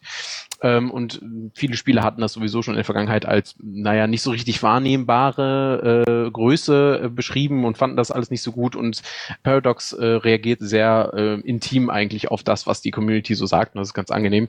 Ähm, und die KI ist besser geworden. Vor allen Dingen im Flottenmanagement. Vorher war es immer so, äh, naja, dann hatten die sich halt irgendwie drei, vier Flotten zusammengebastelt. Die hatten dann eine gewisse Stärke. Und naja, der kluge Spieler denkt sich halt, naja, ich schmeiß alle meine Schiffe so weit wie möglich in eine Flotte, dann ist die sehr stark, dann brauche ich, habe ich es nicht so kompliziert mit dem Steuern. Ja, und die KI schickt ihre Flotten dann in einem Kriegsfall an drei verschiedene Ecken. Die sind dann natürlich viel zu schwach, um irgendwo durchzukommen. Und jetzt haben sie das so geändert, dass größere Flotten eine größere Herausforderung auch für menschliche Spieler darstellen. auch das ist eine sehr interessante Sache. Ja, ähm, Stellaris spiele ich sehr viel und sehr passioniert, wie man vielleicht von meinen ausgiebigen Beschreibungen hört. Und ich kann es jedem nur weiterempfehlen, der sich äh, in Sachen Science Fiction äh, zu Hause fühlt und in Sachen Strategie natürlich. Aber man muss viel Zeit mitbringen. Also so eine Partie, die ist nicht nach zwei Stunden vorbei. Auch nicht nach vier. Manchmal auch nicht nach zehn. Das muss man, das kommt ganz drauf an. Puh, ui. Es kommt drauf an, wie man spielt. ähm, und wie man natürlich die äh, Partieeinstellungen einstellt. Man kann so ein Late Game natürlich auch früher bekommen. Es ist nur die Frage, wie gut man dann aufgestellt ist, wenn es zum Clash kommt. Ähm, ein weiteres Spiel, äh, das ich noch stellen wollte, ist äh, Death in Texas. Ähm, und nicht äh, Texas und, wie der Bundesstaat. Nein, nein, nicht Texas wie der Bundesstaat, sondern Texas wie die Steuern, also äh, Tod und Steuern sozusagen, ähm, ist ein äh, sehr liebevoll ebenfalls sehr liebevoll gestaltetes und äh, außerdem vertontes äh, Story-Focused Game, das äh, quasi gar nicht so viele verschiedene äh, Ansichten bietet, sondern stattdessen sehr viel erzählt. Und naja, ähm, die haben ihr Spiel jetzt zum ersten Mal in einem stabilen Release äh, veröffentlicht und haben jetzt gesagt, so, das ist jetzt der Zeitpunkt gekommen, jetzt machen wir das Spiel Open Source. Also es, normalerweise, wenn man viele Open Source Spiele sind quasi von Anfang an dabei und die arbeiten sehr viel mit der Community. Hier war es anders. Die Entwickler waren sich sehr sicher, was sie tun wollten, hatten einen Plan und haben gesagt, wir wollen finden Open Source aber toll und wir wollen das auch mit äh, weitertreiben und dass Leute aus dem, was wir gemacht haben, lernen können, aber wir wollen unseren Plan halt eins zu eins verfolgen und haben das getan. Und jetzt haben sie den Source Code des Spiels, nachdem es jetzt äh, released wurde, veröffentlicht, ähm, was ich auch eine valide Art und Weise finde, Open Source zu unterstützen. Wenn man sagt, so, ich möchte aber, dass mir da niemand, ne, so eine Community mir da, da irgendwie dazwischen funkt, ähm, finde ich das schon in Ordnung. Ähm, ja, und äh, für denjenigen, der sich fragt, hä, Death in Texas, worum geht's da überhaupt? Es ist eigentlich mit einer gewissen Fragestellung ganz schnell beantwortet. Und zwar muss man sich einfach nur fragen, wie ist es, tot zu sein und dann einen Bürojob zu bekommen? ja, wenn man sich das fragt, kann man sich die Spiel mal angucken. Es ist sehr interessant und äh, die Teaser machen Lust auf mehr. Ja, und äh, ist wirklich, also es ist eines der, der hübschesten Spiele, die ich seit langem wieder mal gesehen habe. Also es ist wirklich sehr, sehr, sehr, sehr schön gezeichnet und so. Oder ich bin sehr beeindruckt. Sehr kontrastreich, schön koloriert. Ja, man, man kann sich sogar aussuchen, wie der Tod aussieht, den man verkörpert. äh, man, ja. man, man, hat ein, ein äh, äh, Grim Reaper-Bilder sozusagen. Schon ganz cool, ja. So, ich habe noch was und zwar äh, Pixelorama ne, ähm, ist ein auf der Jodot Engine basierender äh, Pixel Editor im Endeffekt, um äh, entsprechende äh, Sprites zu bauen für kleine Games. Ähm, das kann von einem Sidescroller bis hin zu einem kleinen Adventure alles sein, ähm, weil ich muss zugeben, GIMP ist dafür einfach nicht geeignet und ähm, andere Editoren wie Inkscape sind halt SVGs. So, du willst aber pixeln. Also ähm, solltest du das möglicherweise in einem Tool machen, das dafür auch geeignet ist. Und Pixelorama ist ein Open Source Tool, was ja unter MIT License, glaube ich, das jetzt schon eine Weile lang also das, das erst seit kurzem existiert, aber schon äh, super, super aussieht und wohl sehr, sehr gut zu nutzen ist. Ähm, man kann da wohl auch Keyframes und so weiter mit einbauen. Das heißt, also es gibt dann extra, glaube ich, PXO-Dateien oder sowas. Ähm, also ein eigenes Dateiformat, glaube ich. Müsste ich nochmal nachgucken. Ähm, die haben auf jeden Fall da, man hat da auf jeden Fall Keyframes oder kann auch mehrere Layer anwenden. Und das ist schon ganz cool. Also es ist echt niedlich. Man hat eine entsprechend feste Farbpalette, die man setzen kann und dann entsprechend auch abändern, wenn man möchte und so. Also von 8-Bit bis 64, äh, bis 16-Bit bis 64-Bit-Bilder, ja, dann haben wir halt fotorealistische. Nee, aber da, das ist alles möglich, das kann man entsprechend anpassen. Animation weiß ich noch nicht, aber es gibt auf jeden Fall eine Menge Support. Das Ding, die haben leider den Kram hier, haben halt einen Discord-Server, anstatt das irgendwie anders zu organisieren. Das ist halt so ein bisschen das Problem, wenn die Leute aus der Gaming-Szene kommen und nicht aus der freien Software-Szene, obwohl auch selbst die nutzen äh, leider mal proprietäre Kackscheiße. Aber gut, das, äh, das ist dann nun mal so. Aber trotzdem, sieht toll aus und einfach mal, einfach mal einen Blick wert. Äh, falls man A-Sprite vorher mal verwendet hat, was ja jetzt inzwischen äh, begrenzt ist in seiner Open Source Artigkeit. Ich glaube, das ist inzwischen gar nicht mehr Open Source ähm, und wäre ein schöner Nachfolger. Ja, ähm, on a side note noch, wir haben, äh, ich war mir auch gar nicht so sicher, ob die Rubrik hier die richtige ist. Äh, es betrifft nicht nur äh, Zocker, sondern eigentlich auch jeden, der mal so eine Tastatur vor, vor der Nase hat. Ähm, System 76, die sind ja bekannt dafür, äh, viel äh, eigene äh, Hardware zu bauen und sich sehr viel um das Thema Open Source auch zu bemühen. Ähm, die haben sich jetzt vorgenommen, eine eigene Tastatur zu bauen. Ähm, ja, man könnte jetzt sagen, gut, Tastaturen sind jetzt äh, so alt wie Computer selbst quasi. Ähm, was erwartet uns da jetzt Neues? Und da ist ja quasi der Drops schon gelutscht. Nein, sie sagten, sie wollten die ganzen Paradigmen einer modernen Tast oder einer aktuellen Tastatur, so wie wir sie alle kennen, äh, einfach mal hinterfragen und schauen, was passiert denn, wenn wir sagen, wir möchten gerne so ein Eingabegerät haben, das wie eine Tastatur ist und gehen einfach mal iterativ bestimmten Fragen einfach mal nach und hinterfragen zum Beispiel, warum ist zum Beispiel die, die Space-Taste so breit und immer da unten mittig und warum ist Shift eigentlich hier beidseitig verteilt und nicht irgendwie nur auf einer Seite? Und ähm, dabei herauskam dann äh, das äh, gemeinsame Ziel eine sowohl von der Software her, das heißt von der Tastaturbelegung, als auch hardwaretechnisch, das heißt wie sind die, äh, die ähm, sind die Tasten auf der Tastatur angeordnet, voll konfigurierbare Tastatur zu schaffen. Ähm, in dem verlinkten Blogpost von System 76 gibt es ein paar ähm, äh, hübsche ähm, Bilder vom Prototypen dazu und eine Beschreibung davon, was sie sich dabei so gedacht haben.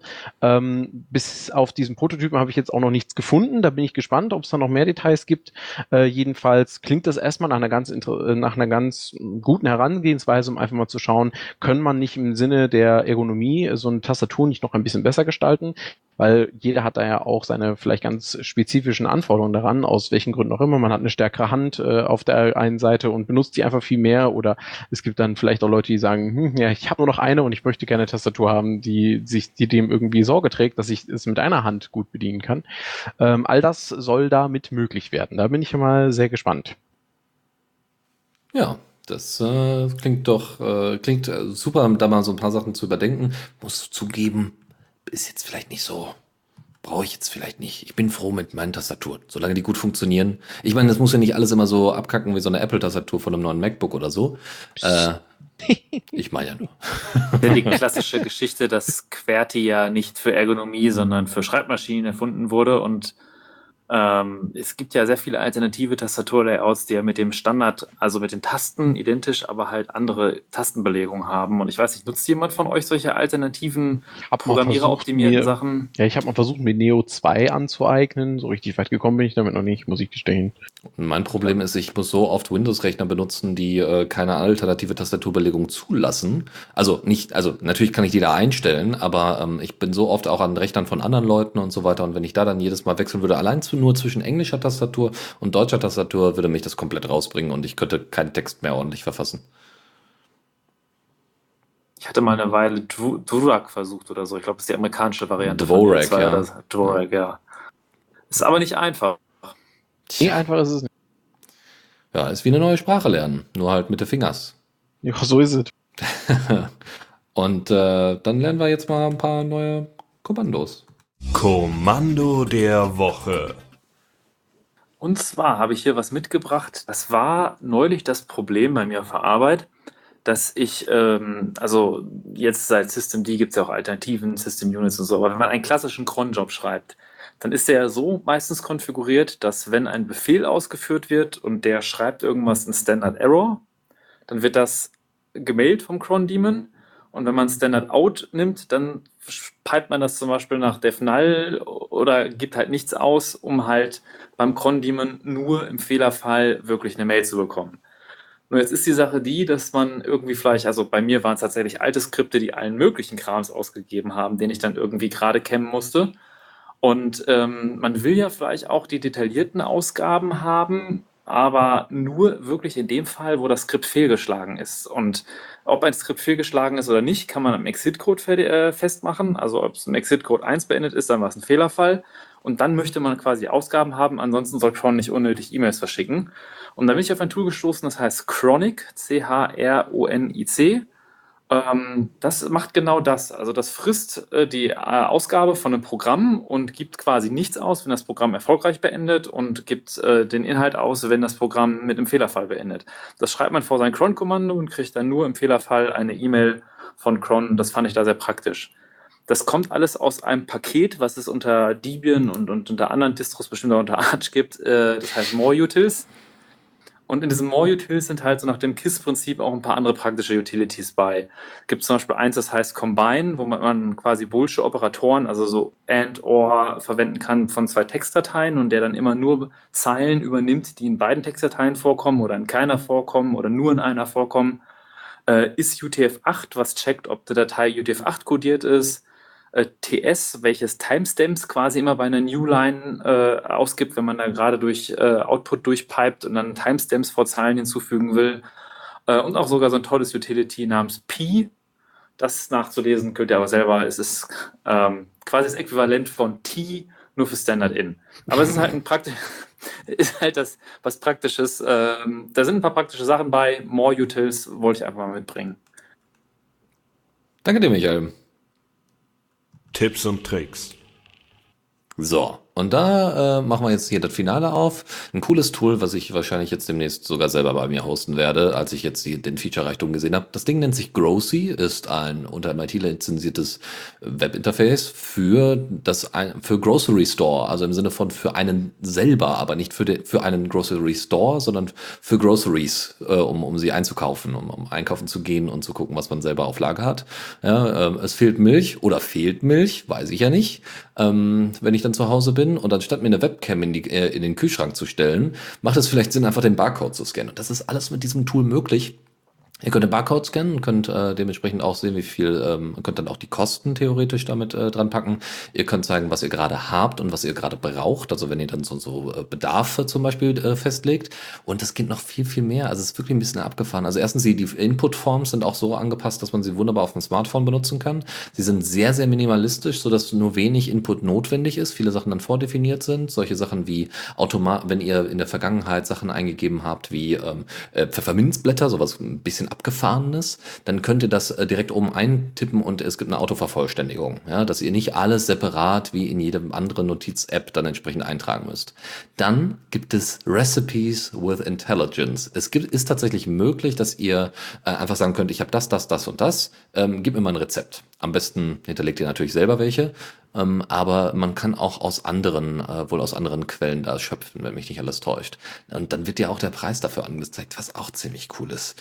Ähm, ansonsten kann man noch Household Equipment und so weiter ergänzen, wenn man also bestimmte Sachen braucht. Ähm, und genau, wie viele Ausgaben hatte ich schon gemeint, welche Tasks äh, zu erledigen sind, was man vielleicht vorbereiten muss, ne, wenn es wirklich ein größeres Mal ist. Oder, ähm, was halt auch äh, viele Leute machen, ist ja Meal Planning. Das heißt, äh, für jeden Monat in so, in so einer Art Stundenplan fertig machen, für was, was, oder für jeden, für jede Woche, was dann als nächstes gegessen wird und äh, was dafür vorbereitet werden muss. Und das ist vielleicht dann ganz sinnvoll, am Abend nochmal kurz die Kartoffeln zu schälen für den nächsten Tag, damit man dann auch ordentlich arbeiten und essen kann und so. Das ist ziemlich abgefahren. Es gibt sogar einen Night Mode, äh, der muss ich zugeben, ein bisschen hässlich aussieht, aber es ist zumindest ganz geil, wenn du nicht die ganze Zeit angestrahlt wirst von so einer weißen Webseite.